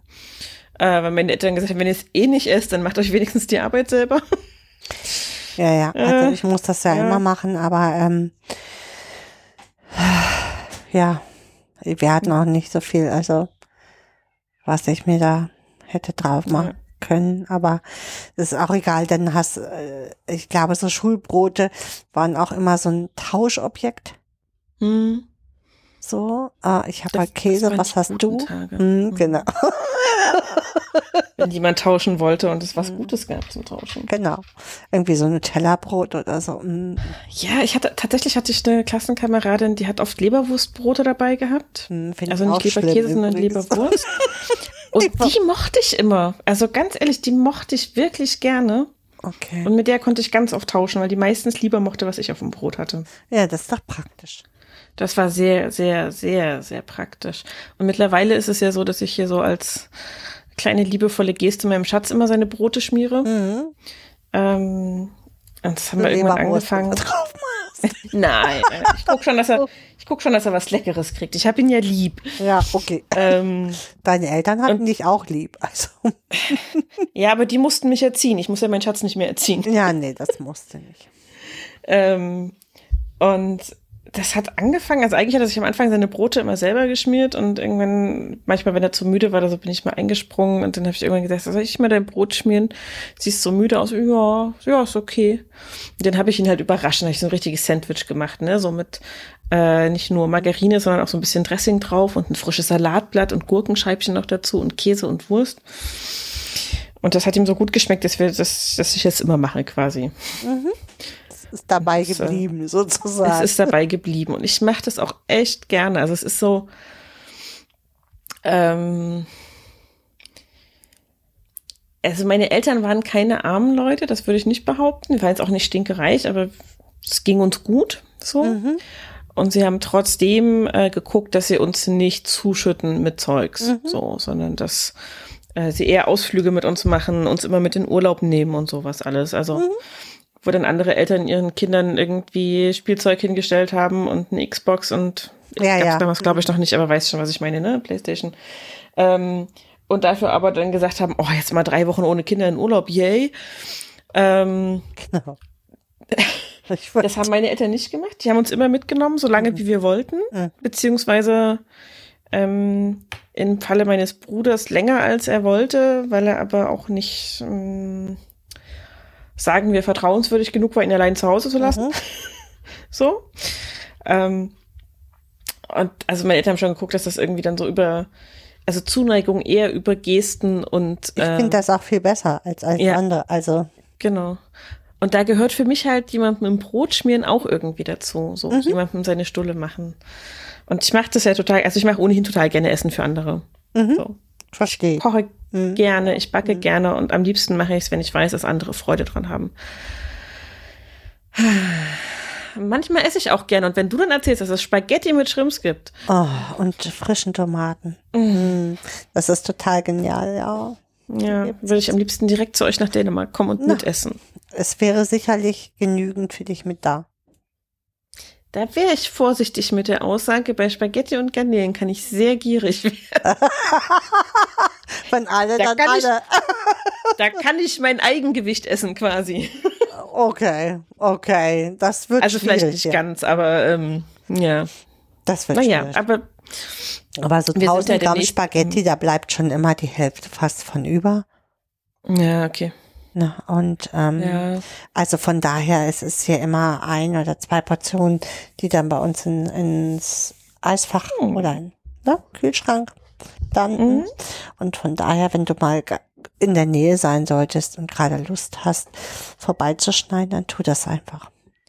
In zwei Wochen. Also näher, näher als jetzt auf jeden Fall. Wir sind auf Rügen im Urlaub in zwei Wochen. Oh, das ist schön, aber es ist ja immer noch trotzdem ganz schön weit weg Es von uns, ne? Ist schon, ja, es ist schon noch ein ganzes Ende. Ähm, aber ich freue mich diebisch drauf. Auf also weil die Ostsee ist auch so ja, schön. ja, also die Ostsee ist ja so mein, mein Meer. Ne? Mhm. Also wenn man mir sagt, such dir so. irgendein Meer aus, wo du Urlaub machen willst, dann sage ich Ostsee. Okay. Ähm, und Rügen ist halt auch die Urlaubsinsel, wo wir einfach als Kinder immer waren. Mhm. So. Klar. Und ne, es ist einfach die Insel für mich. So. Und Rügen, also ich kenne nur Bilder. Ich war komischerweise noch nie auf Rügen. Christian war ganz oft auf Rügen. Mhm. Ähm, und es ist wirklich wunderschön. Wir wollten schon mal, dann sind wir aber mecklenburgische Seenplatten gefahren. Mhm. Mit Freunden in den Horrorurlaub schlechthin. Mhm. mit drei Tage schönem Wetter und 14 Tage Regen. Ach, du Schande. Mhm. Im Zelt. Mhm. So dass wir nach neun Tagen Regen gesagt haben, wir fahren jetzt nach Hause. Es war innen so nass alles. Mhm. So Du wirst ja nicht mehr richtig trocken. gar nicht, gar nicht. So Mhm. und du konntest ja auch nicht draußen sein und du konntest, also es hat wirklich geschüttet. So das Wasser lief teilweise durch das Zelt. Hm. Ähm, ja, sind wir nach neun Tagen abgereist. Mecklenburgische Seenplatten ist teuer. Es war ein teurer Mhm. Urlaub. Hm. Ja, ja, Urlaub an der Ostsee ist nicht mehr so günstig, wie er es mal war. Nee, ist generell nicht mehr so günstig. Also Urlaub ist generell was Teures, Ja. finde ich.